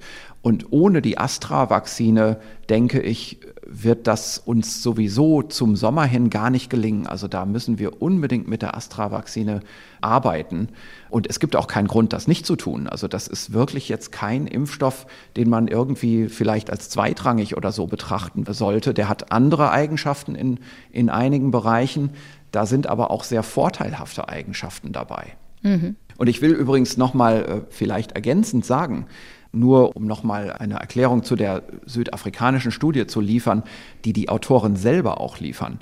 Es gibt ja eine andere Adenovirus-Vakzine. Von Johnson eben, Johnson. Ja, genau. Also die Johnson Johnson-Vakzine, die eben auch auf einem Adenovirus beruht. Das ist also dasselbe Prinzip. Die Dosierung ist praktisch die gleiche. Das Antigen, also das Viruskonstrukt, was da drin ist, das, das Oberflächenprotein, ist im Detail etwas unterschiedlich, aber wahrscheinlich in seiner Wirkung nicht. Da muss man schon sagen, da gibt es viel größere Studiendaten, die ja vielleicht länger gesammelt wurden. Und da sind auch Studiendaten möglich und Auswertungen möglich gewesen gegen einen schwereren Erkrankungsverlauf. Und da kann man ganz einfach sagen, auch in Südafrika ist, ist hier eine große Studie gemacht worden und in allen Studienstandorten in denen diese Studie lief, kann man zusammenfassend 85 Prozent gegen schwerere Erkrankungen konstatieren, 85 Prozent Schutz, also mhm. gegen Erkrankungen, die krankenhauspflichtig sind. Und in der gesamten Studie hat es keinen einzigen Todesfall gegeben bei den Leuten, die geimpft sind. Und was man noch zusätzlich dazu sagen kann, ist, dass gegen Ende des Auswertungszeitraums, das ist ja eine Einzeldosis-Vaccinierung, also hier hat man gar nicht eine Zulassung auf zwei Dosen, sondern eine Zulassung auf eine Dosis, die beantragt wird. Und wenn man da noch länger wartet, sieht man genau dieses, dieses Ausreifen des Immunschutzes. Die Schutzwirkung gegen die schweren Krankheitsverläufe wird dann, wenn man noch länger wartet, und ich meine, gelesen zu haben, dass das wäre Tag 45 oder 49 mhm. gewesen. Das müsste ich jetzt noch mal im Detail nachschauen, dass dann in der Studie überhaupt keine schweren Verläufe mehr aufgetreten sind. Also diese 85 Prozent Schutzwirkung nach einem Auswertungszeitraum von 28 Tagen wird dann noch mal wieder deutlich besser. Und da schließen die Autoren der Studie zu dem AstraZeneca-Impfstoff wegen dieser Analogie, weil das ein ganz ähnlicher Impfstoff ist, darauf zumindest so spekulativ, dass so ähnliche Erfahrungen man dann auch mit der AstraZeneca-Vakzine machen könnte, oder? Davon gehe ich ziemlich fest aus, also dass der Immunschutz da auch bei der AstraZeneca-Vakzine noch nachreift. Wir werden also Probleme in diesem Ausmaß, wie sie in dieser Südafrika-Studie beschrieben sind, glaube ich, nicht wahrnehmen. Wir werden das, glaube ich, auch nicht in Südafrika wahrnehmen in diesem Ausmaß. Ich würde fast so weit gehen, zu sagen, dass diese politische Entscheidung, die da ja auch getroffen wurde, aus dieser Studie heraus, da gibt es ja eine direkte Verbindung. Also der Erstautor dieser südafrikanischen Studie ist gleichzeitig der Vorsitzende der Nationalen Vakzinekommission von mhm. Südafrika. Da gibt es also eine ganz direkte Verbindung zu dieser politischen Entscheidung, die da in Südafrika getroffen wurde, die, sagen wir mal, die Bestellung und die Verimpfung dieser AstraZeneca-Vakzine einstweilig auszusetzen. Tag 49 war es übrigens. Ich habe gerade noch mal nachgeguckt bei der Frage nach Tag 45 oder Tag 49. Ja, 49. Mhm. Ich möchte, ich habe es eben schon gesagt, abschließend noch einmal auf die englische Mutante gucken, gerade weil Sie sagten, wir erwarten jetzt da demnächst zu beiden, zu der englischen und der südafrikanischen, neue Daten. Die englische Mutante hatte ja zuletzt Schlagzeilen gemacht, weil manche britische Forscher doch von einer möglicherweise erhöhten Sterblichkeit ausgegangen sind, wo man am Anfang gemeint hat, sie ist ansteckender, aber sie ist nicht krankmachender und verändert in der Hinsicht die Pandemie nicht. Das beruhte allerdings auf keiner total stabilen Datengrundlage. Es gibt ein Arbeitspapier, das zusammengestellt ist aus verschiedenen Quellen und der wissenschaftlichen Beratung der britischen Regierung dient. Und da hat es mittlerweile ein Update gegeben, also ein paar mehr Zahlen.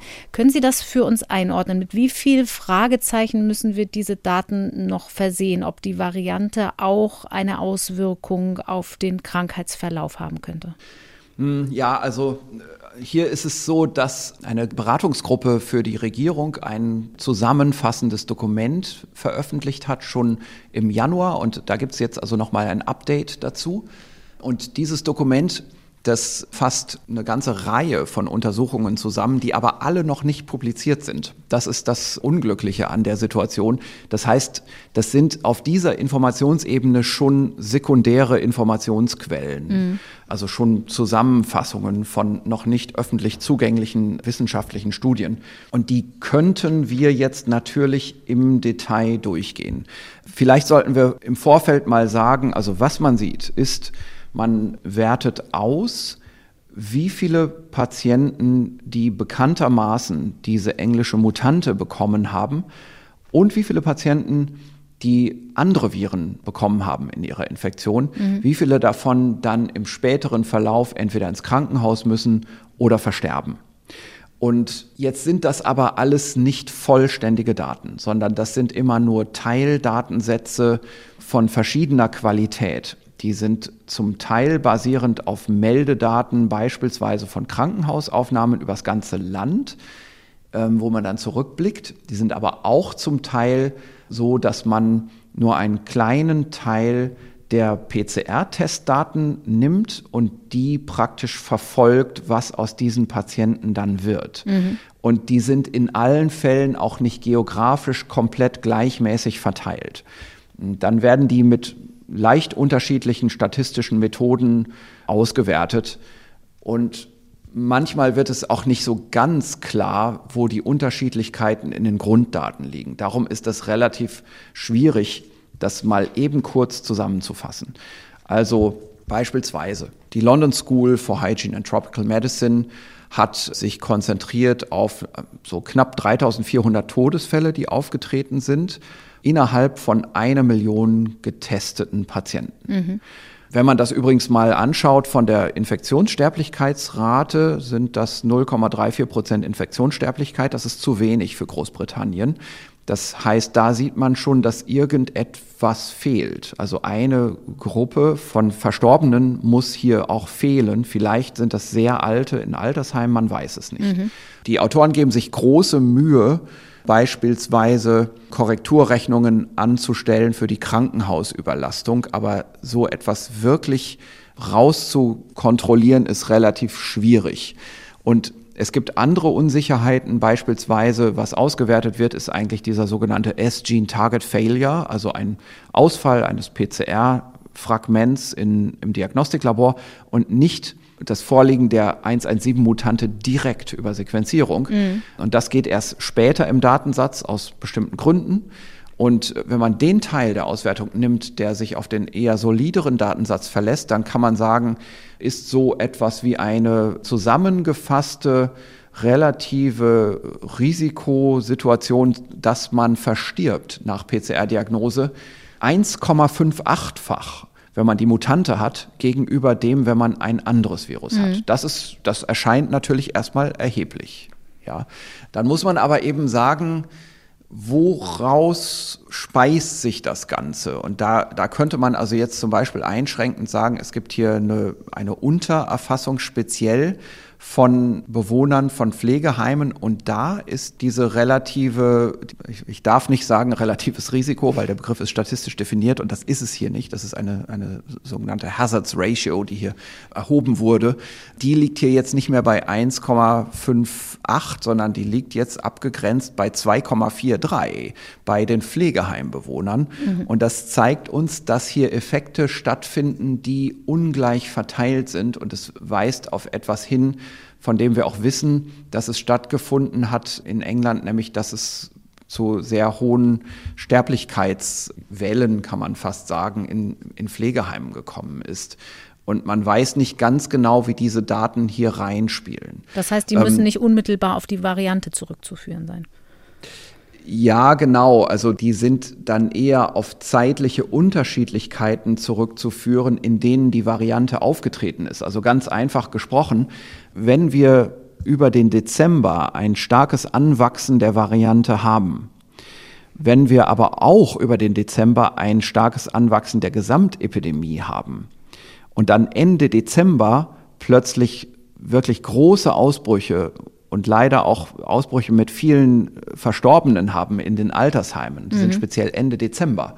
Dann ist ja die Frage, ist das jetzt deswegen, weil das Virus Ende Dezember einen großen Anteil übernommen hatte, das 117-Virus, also die Mutante, oder ist es deswegen, weil Ende Dezember diese großen Ausbrüche stattgefunden haben? Aber wenn die bei gleicher Größe von dem anderen Virus hervorgerufen wären, dann wären genauso viele Leute gestorben. Mhm. Also das ist ja genau das Problem, dass die Tatsache, dass große Ausbrüche da sind, an sich auch die Sterblichkeit schon erhöht, weil beispielsweise es nicht mehr möglich ist, dass die Patienten relativ früh erkannt werden und dadurch früher ins Krankenhaus kommen und dadurch eine bessere Überlebenschance haben. Mhm. Also das sind alles so Zusatzeffekte, die man damit reinrechnen muss. Genauso ist es auch bei einer anderen Unterstudie, die ist dann vom Imperial College gemacht worden. Auch die finden mit zwei verschiedenen statistischen Ansätzen eine relative Fallsterblichkeit Mutante gegenüber Nichtmutanten von 1,36 beziehungsweise 1,29. Also das ist auch wieder eine, eine statistisch nachweisbare Erhöhung. Aber auch hier muss man sich dann wieder fragen, was ist eigentlich die Gegenkontrolle? Und bei diesen Daten aus dem Imperial College muss man sagen, die geben sich äußerste Mühe, zum Beispiel solche Dinge gegen zu kontrollieren, wie dass gegen Ende Dezember ja wirklich eine, eine ganz große Inzidenzhäufung stattgefunden hat in England und dass dort die Krankenhäuser dann auch überlastet waren. Und da ist es einfach so, bei überlasteten Krankenhäusern steigt einfach die Sterblichkeit, weil Patienten nicht rechtzeitig ein Bett bekommen zum Beispiel oder weil auch dann einfach das Pflegepersonal nicht mehr da ist. Dann mhm. muss sich plötzlich ein Intensivpfleger nicht mehr um zwei Patienten kümmern, sondern um fünf oder sechs. Und dann gehen auch Dinge schief. Dann haben Patienten schlechtere Überlebenschancen. Das muss man sich einfach klar machen. Und diese Effekte kann man zwar versuchen, statistisch gegen zu kontrollieren, aber ich will auch fast sagen, das kann nicht in letzter Instanz auch gelingen. Und das muss man eben immer wissen. Und dann gibt es auch, und ich glaube, an der Stelle hören wir dann auch auf, weil es gibt so viele Datensätze und die zwei größten statistischen Datensätze sind hier London School und Imperial, die auf die Todesfälle schauen. Ein anderer ähm, Datensatz halt stark auf ein anderes Kriterium geschaut, nämlich auf die Krankenhausaufnahmen. Mhm. Und das ähm, kann man dann mit sehr viel mehr Fällen machen. Das sind hier 92.000 Fälle von der Mutante und eine ähnlich große Zahl, auch wieder um die 92.000, fast gleiche Zahl von Nichtmutanten Infizierten. Die hat man dann gegenübergestellt, indem man sie so in zehn Jahreseinheiten altersmäßig, wir sagen, gematcht hat. Und dann hat man gefragt, wie viele von denen kommen eigentlich nach Diagnosestellung ins Krankenhaus? Und da muss man dann sagen, es ist kein statistisch nachweisbarer Unterschied. Also die sogenannte Odds Ratio, das relative Risiko, das liegt nur bei 1,07 und das ist statistisch bedeutungslos. Also mit gleicher Wahrscheinlichkeit kommt man ins Krankenhaus, wenn man eine große Zahl von Fällen auswertet.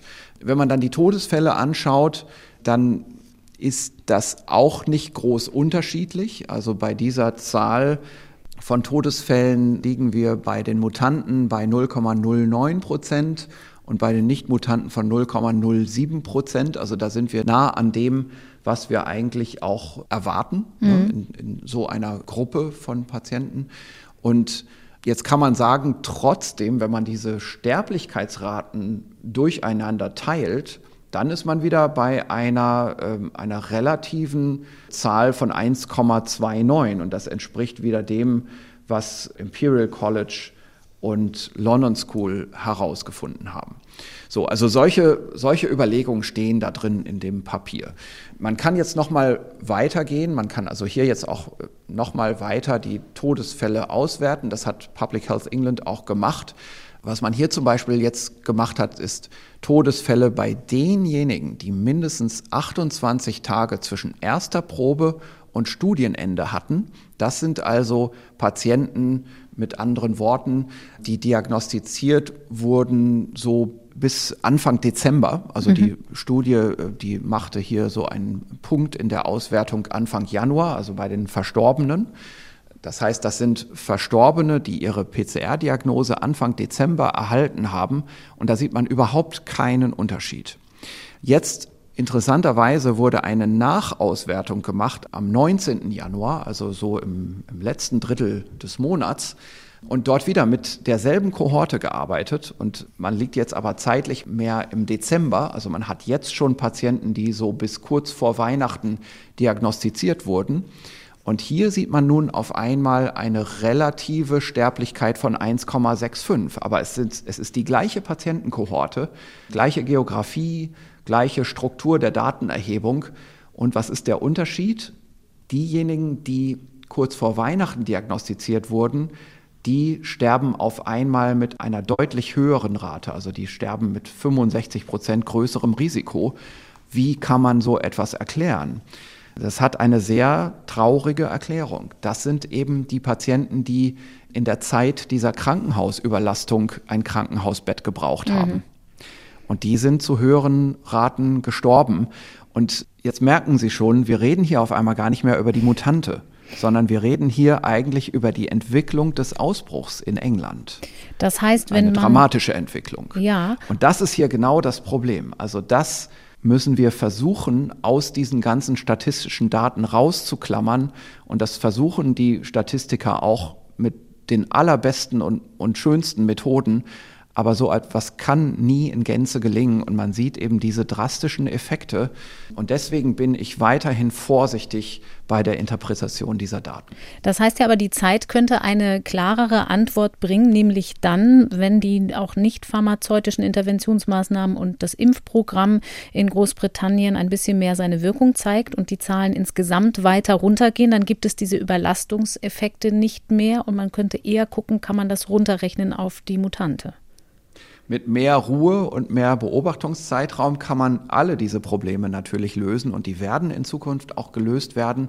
Ich würde beispielsweise erwarten, dass die Wissenschaftler, die diese Daten jetzt, sagen wir mal, vorläufig zusammengeschrieben haben, und noch nicht mal als Preprint eingestellt haben, mhm. sondern erstmal nur in eine Regierungsberatung eingegeben haben, dass die ganz genau wissen, dass das alles noch viel zu wackelig ist und deswegen auch vielleicht noch gar keine Preprints veröffentlicht haben und geschweige denn sich entschieden haben, das jetzt schon zur Publikation einzureichen. Mhm. Und das ist genau wieder dieses Informationsproblem, das wir haben.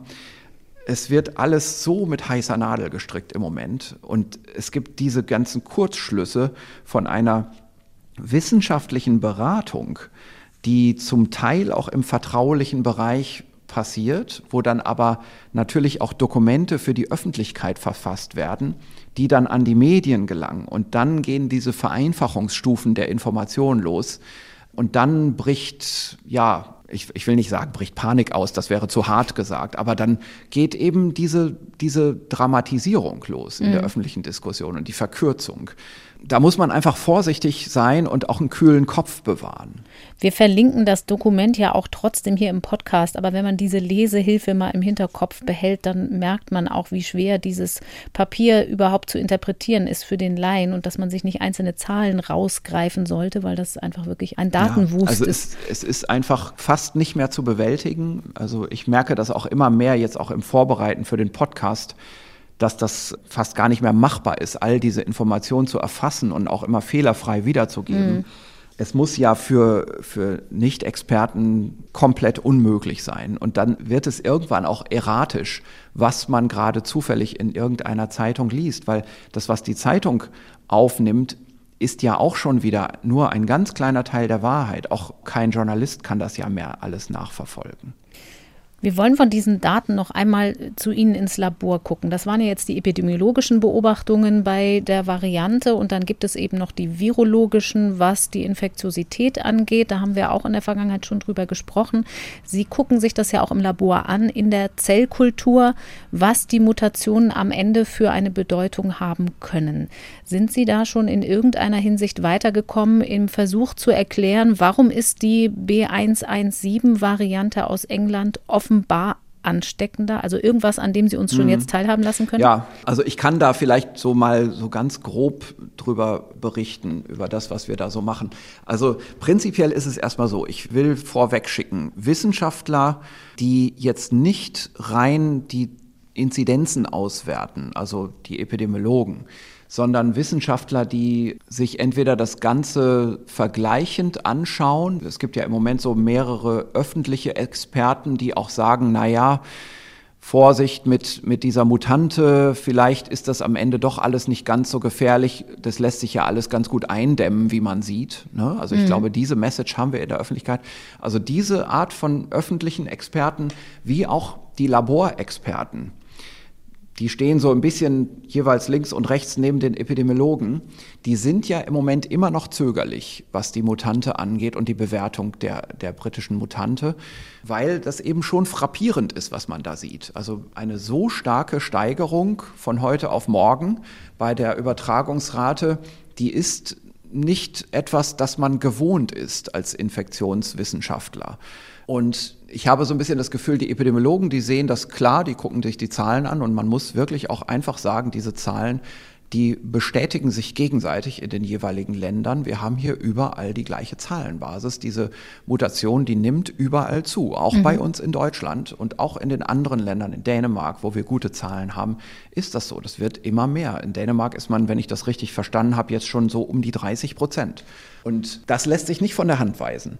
Ähm, wir haben dann so in der Öffentlichkeit auch die Auffassung, naja, also die Mutante, die ist zwar in England immer mehr geworden und auch in anderen Ländern wird die immer mehr, aber gleichzeitig sehen wir ja, die nicht pharmazeutischen Interventionen, also der Lockdown, der wirkt doch. Also was wollen wir denn überhaupt? Es ist doch gar kein Grund, sich aufzuregen und Virusmutationen hat es immer schon gegeben. Das stimmt, also das, äh, ich kann das auch tatsächlich jetzt nicht von der Hand weisen, dass das so ist. Also dieser Eindruck besteht. Ich will da vielleicht ein Schlückchen Wasser in den Wein gießen, ein vielleicht öffentliches Missverständnis, das manchmal in der Diskussion mitschwingt. Und zwar, wenn man sagt, na ja, wir sehen ja in England zu dem Gipfel dieser Inzidenz um Weihnachten herum, hatte die Mutante ja gerade in London zum Beispiel über 90 Prozent Häufigkeit. Also mhm. das war praktisch ein reiner Mutantenausbruch. Und dennoch haben sie einen Lockdown gemacht und es geht ganz locker zurück. Also was wollen wir eigentlich? Dazu muss man sagen, zu diesem Zeitpunkt in England gab es schon 25 Prozent Seroprävalenz. Gerade in, in diesen, an diesen Orten. Genau. Ich, ich will damit sagen, England ist gewollt oder nicht, schon auf dem Weg zu einer Herdenimmunität. Mhm. Und also eine Rate von 25 Prozent Antikörper nachweisen in der betroffenen Population. Also wenn wir jetzt gerade schauen, in London, in den hochbetroffenen Stadtteilen, sehen wir eben solche Nachweisraten von Antikörpern, da muss man einfach irgendwann auch sagen, das ist nicht mehr nur der Effekt des Lockdowns, sondern da hilft jetzt die beginnende Herdenimmunität auch schon mit. Und das ist eine Hilfe, die wir bei uns in Deutschland nicht hätten. Ne? Also wir haben nicht diese Nachweisraten von Antikörpern. Und da muss man wirklich aufpassen, dass man nicht Äpfel mit Birnen oder England mit Deutschland vergleicht. Mhm. Also nur weil das in England nach den äh, leider dramatischen Inzidenzen dann so gelungen ist, heißt nicht, dass das bei uns so gelingen wird. So, und die andere Seite dieser Experten, die sich da tummeln, das sind eben die Laborexperten, zu denen ich auch äh, sicherlich irgendwie mit dazugehöre. Die sind deswegen sparsam in ihren Aussagen, weil es bis jetzt noch nicht aus England von den Kolleginnen und Kollegen dort, die eigentlich schon zwei Monate Zeitvorsprung haben, zu irgendeiner Studie gekommen ist, die veröffentlicht worden wäre, in der man jetzt mal sieht, dass dieses Virus im Labor auch wirklich aggressiver aussieht. Mhm. Ne? Also da gibt es für Aggressivität oder wir sagen auch Virulenz im Labor dazu oder in der Evolutionsforschung sagen wir dasselbe, da ist schon eine gewisse Erwartung und da gibt es Kriterien. Also wir können beispielsweise fragen, geht das Virus eigentlich leichter in die Zellen rein? Als die Nichtmutanten? Oder kann dieses Virus eigentlich ein höheres Niveau, also eine höhere Konzentration von Virus entwickeln in der Zellkultur? Also kommt da mehr raus, mhm. mehr infektiöses Virus? Oder läuft die Replikation schneller an als von dem Vergleichsvirus? Mhm. Oder kann eigentlich diese Mutante besser die erste Abwehrschranke der Zellen austricksen, also beispielsweise das Interferonsystem oder auch andere Komponenten der angeborenen Immunität und der ersten Zellabwehrschrankungen, Apoptose und was es nicht alles gibt. Das kann man alles abfragen in Experimenten. Und dann natürlich auch die Frage, wie ist das eigentlich in komplexeren Modellen, wenn man also fragt, also nicht nur eine einfache Zellkultur, sondern man kann auch mal ein Stück Nasenschleimhaut nehmen und das im Labor infizieren. Das sind aufwendige Experimente, da braucht man viele Wochen Vorlauf. Aber wir fragen uns schon so, die Kolleginnen und Kollegen in England, die hatten diesen Vorlauf und wir haben von denen aber noch immer nichts gehört, keine Verlautbarungen, was das angeht, also mhm. was die Unterschiedlichkeit im Labor angeht. Und wir hier in Deutschland, äh, auch, auch mein Labor hier, wir haben eigentlich erst im Januar angefangen, damit richtig zu arbeiten. Also wir haben im, kurz vor Weihnachten die ersten Virusisolate angesetzt. Zwischen den Feiertagen gab es dann das Hurra, wir haben das Virus in Kultur isoliert. Und dann dauert es noch zwei Wochen mindestens, bis man das überhaupt mal in ganz sauberer Form hat im Labor und dann auch in quantitativ definierter Form. Also dass man sagen kann, in dieser Viruslösung ist jetzt nicht nur irgendwie das Virus drin, sondern da sind exakt fünf mal zehn hoch sechs infektiöse Einheiten im Milliliter. Mhm. Ne? Also Konzentrationsvorstellung. Denn was wir dann ja jetzt machen müssen, sind ganz fein tarierte Vergleiche, wo wir beispielsweise einfach sagen, dieses Virus und die Mutante, also Vergleichsvirus und Mutante, die lassen wir jetzt mal im Labor gegeneinander antreten in verschiedenen Essays, eben mhm. für Zelleintritt, für Replikationsniveau, für Replikationsgeschwindigkeit, für Innate Immunity und so weiter. Und lange Rede, kurzer Sinn, wir sind im Moment dabei, das alles zu machen, sind mehrere Teams hier im Institut dran und auch in ganz Berlin verteilt, in äh, befreundeten Instituten, die auch uns dabei helfen. Und im Großen und Ganzen herrscht Datenflaute. Also nicht in Form von Daten überhaupt, also wir, wir ertrinken in Daten, nur diese Daten für uns zeigen bis jetzt so unterm Strich nicht, dass diese Mutante gefährlicher aussieht. Also wir sehen in so allerhand Experimenten, dass die beiden Varianten ziemlich gleich auf sind. Dann gibt es ein paar Experimente, da sieht es so aus, als wäre die Mutante ganz dezent im Vorteil. Dann gibt es ein paar Experimente, da ist der Wildtyp auch im Vorteil, also mhm. das Vergleichsvirus. Aber es gibt keine überzeugende Datenlage bisher. Und ich kann jetzt auch nicht sagen, das wäre jetzt irgendwie so reif, dass ich darüber in Details sprechen könnte. Ich mhm. kann nur so ein allgemeines Bauchgefühl im Moment von mir geben in einem Interview, aber ich kann nicht sagen, so und so sind die Ergebnisse. Das ist noch nicht reif genug, um es zusammenzuschreiben. Die Experimente sind auch nicht am Ende. Das kann immer noch sein. Und ich erwarte das irgendwo auch, dass irgendwann mal auch ein Labor herausfindet, da liegt jetzt der Schlüssel. Das mhm. erklärt jetzt diese epidemiologischen Befunde. Denn es ist nicht so, dass ich grundsätzlich diese epidemiologischen Befunde anzweifle. Also nach all dem, was wir jetzt gesehen haben, nach den vielen unabhängigen Datensätzen aus den unterschiedlichen Ländern, da muss man schon sagen, selbst bei, der, bei allem Zweifel, also wir schauen offenen Auges, unvoreingenommen und mit Kenntnis der Störgrößen auf diese Daten und müssen aber dennoch sagen, das können nicht alles nur Aufmerksamkeitsfehler sein. Das ist nicht alles nur eine Überbetonung und ein Hype, sondern das muss schon stimmen, dass diese Mutante sich stärker verbreitet. Aber jetzt im Labor äh, zu ergründen, woran es jetzt exakt liegt, also so die Vorstellung, es ist das, also es ist dieses Molekül, das von dem einen Virus angesprochen wird und vom anderen Virus nicht. Mhm. da sind wir weit davon entfernt. Wissenschaftlich gesehen natürlich spannend, aber für die Allgemeinheit ein bisschen eine Geduldsprobe. Nichts Genaues ja, weiß man und nicht. Und auch für, für, für Wissenschaftler uns, auch, also ja. für, für meine ganzen Leute hier im Institut und für viele Kollegen in befreundeten Instituten wirklich ernüchternd im Moment. Das heißt, meine Aufgabe in diesem Podcast ist ja auch immer wieder auf den Alltag zurückzukommen und zu versuchen, die Erkenntnisse in unser aller Verhalten, in Verhaltensanweisungen umzusetzen, möglicherweise. Wir können gar nicht sagen, müssen wir noch irgendwas anders machen, außer die Maßnahmen, die wir kennen, möglichst konsequent einzuhalten. Also man kann immer noch nicht sagen, vielleicht spielt die Aerosolkomponente dann in der Wirkung eine größere Rolle als mhm. bisher. Also ich glaube, wenn wir es auf diese Ebene heben wollen, was kann man jetzt eigentlich tun, was muss man machen, gesellschaftlich, politisch, mhm.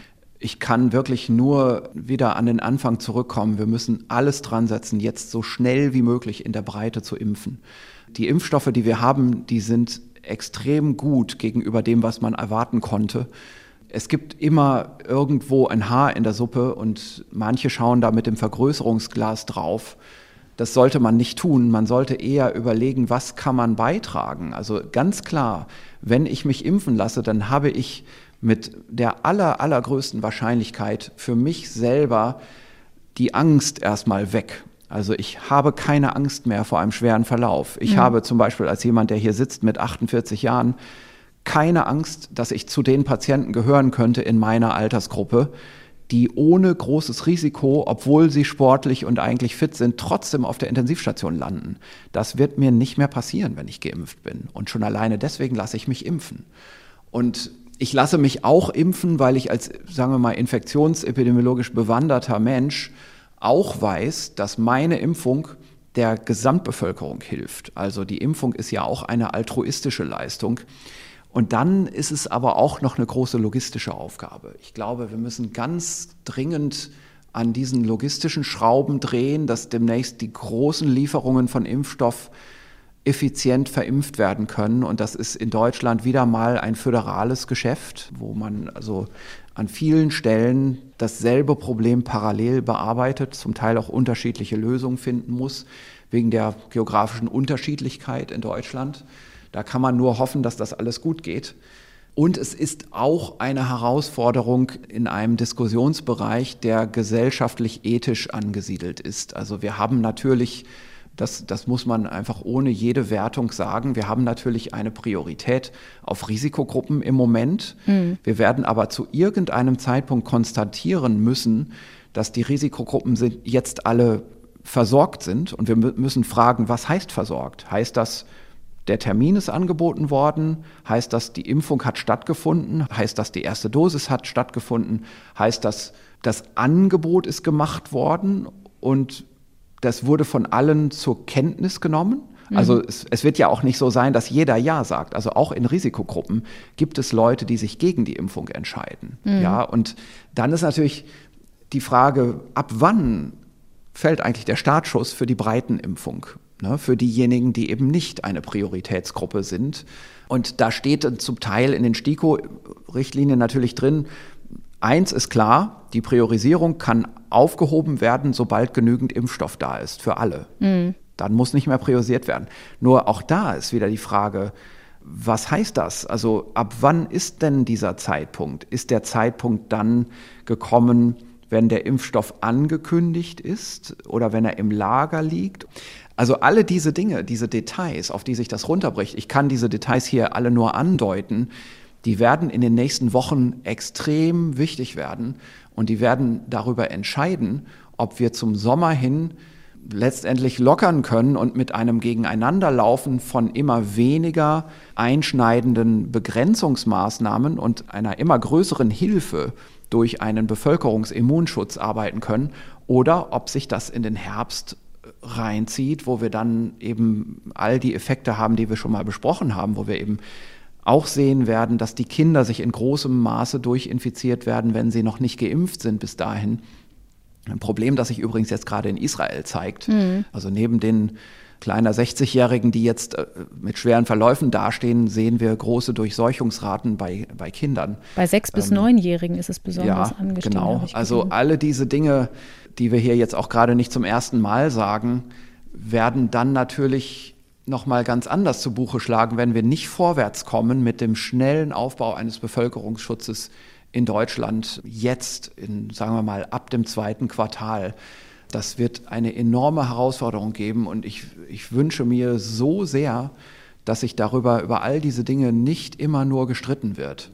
Das heißt, Impfen, impfen, impfen ist das Rezept, aber währenddessen natürlich versuchen, die Zahlen runterzubekommen, damit der Impfeffekt nicht überholt wird, den wir langsam erreichen. Wir haben jetzt heute gar nicht über Maßnahmen gesprochen. Ich möchte an der Stelle gern auf einen anderen Podcast bei uns hinweisen. Mein Kollege Norbert Grundei spricht in der ersten Folge unseres neuen Podcasts die Idee mit dem Modellierer Michael Meyer-Hermann vom Helmholtz-Zentrum für Infektionsforschung in Braunschweig ganz ausführlich darüber, was genau harte Maßnahmen wie schnell bewirken können können. Ich finde das sehr gut erklärt da, Herr Drosten. Das ist schon eine der wichtigsten Stimmen unter den Modellierern in dieser Pandemie, oder?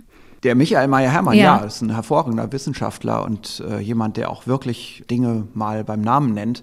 Ich habe diesen Podcast übrigens so zur Hälfte schon gehört beim Laufen am Sonntag. Hat mir gut gefallen, ja. Das ja, ist wirklich empfehlenswert. Zur Hälfte schon gehört ist ein gutes Stichwort. Wir waren heute mal wieder sehr lang, weil es sehr, sehr viel zu reden gab und das wird uns wohl auch noch weiter begleiten, Herr Drosten. Ich sage vielen Dank bis hierhin und wir sprechen in zwei Wochen wieder. Alles klar, bis dann. Danke. Den Podcast Die Idee gibt es wie alle unsere Podcasts in der ARD Audiothek und dort gibt es natürlich noch viel mehr. Ich möchte am Ende euch und Sie noch auf einen weiteren Podcast hinweisen. Der kommt von unseren investigativen Reportern bei NDR Info und heißt Organisiertes Verbrechen. Es geht um internationale Geldwäsche-Netzwerke, die auch Deutschland für ihre kriminellen Geschäfte nutzen. Eine spannende Recherche zu finden in der ARD Audiothek.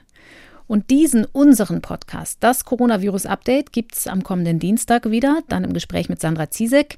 Und übrigens zum Weitersagen, es gibt das Coronavirus-Update jetzt auch in einer Übersetzung in Gebärdensprache. Zu finden auf unserer Website unter ndr.de slash Corona-Update. Bleibt mir noch wie immer Ihnen und euch ganz herzlichen Dank fürs Zuhören zu sagen und mich bei meinen Kolleginnen für Recherche und Redaktion zu bedanken, bei Nelo Rössler, bei Beke Schulmann und bei Katharina Marenholz und für die Technik heute bei Sabine Suhr. Ich bin Corinna Hennig und verabschiede mich. Bis bald. Das Coronavirus Update. Ein Podcast von NDR Info.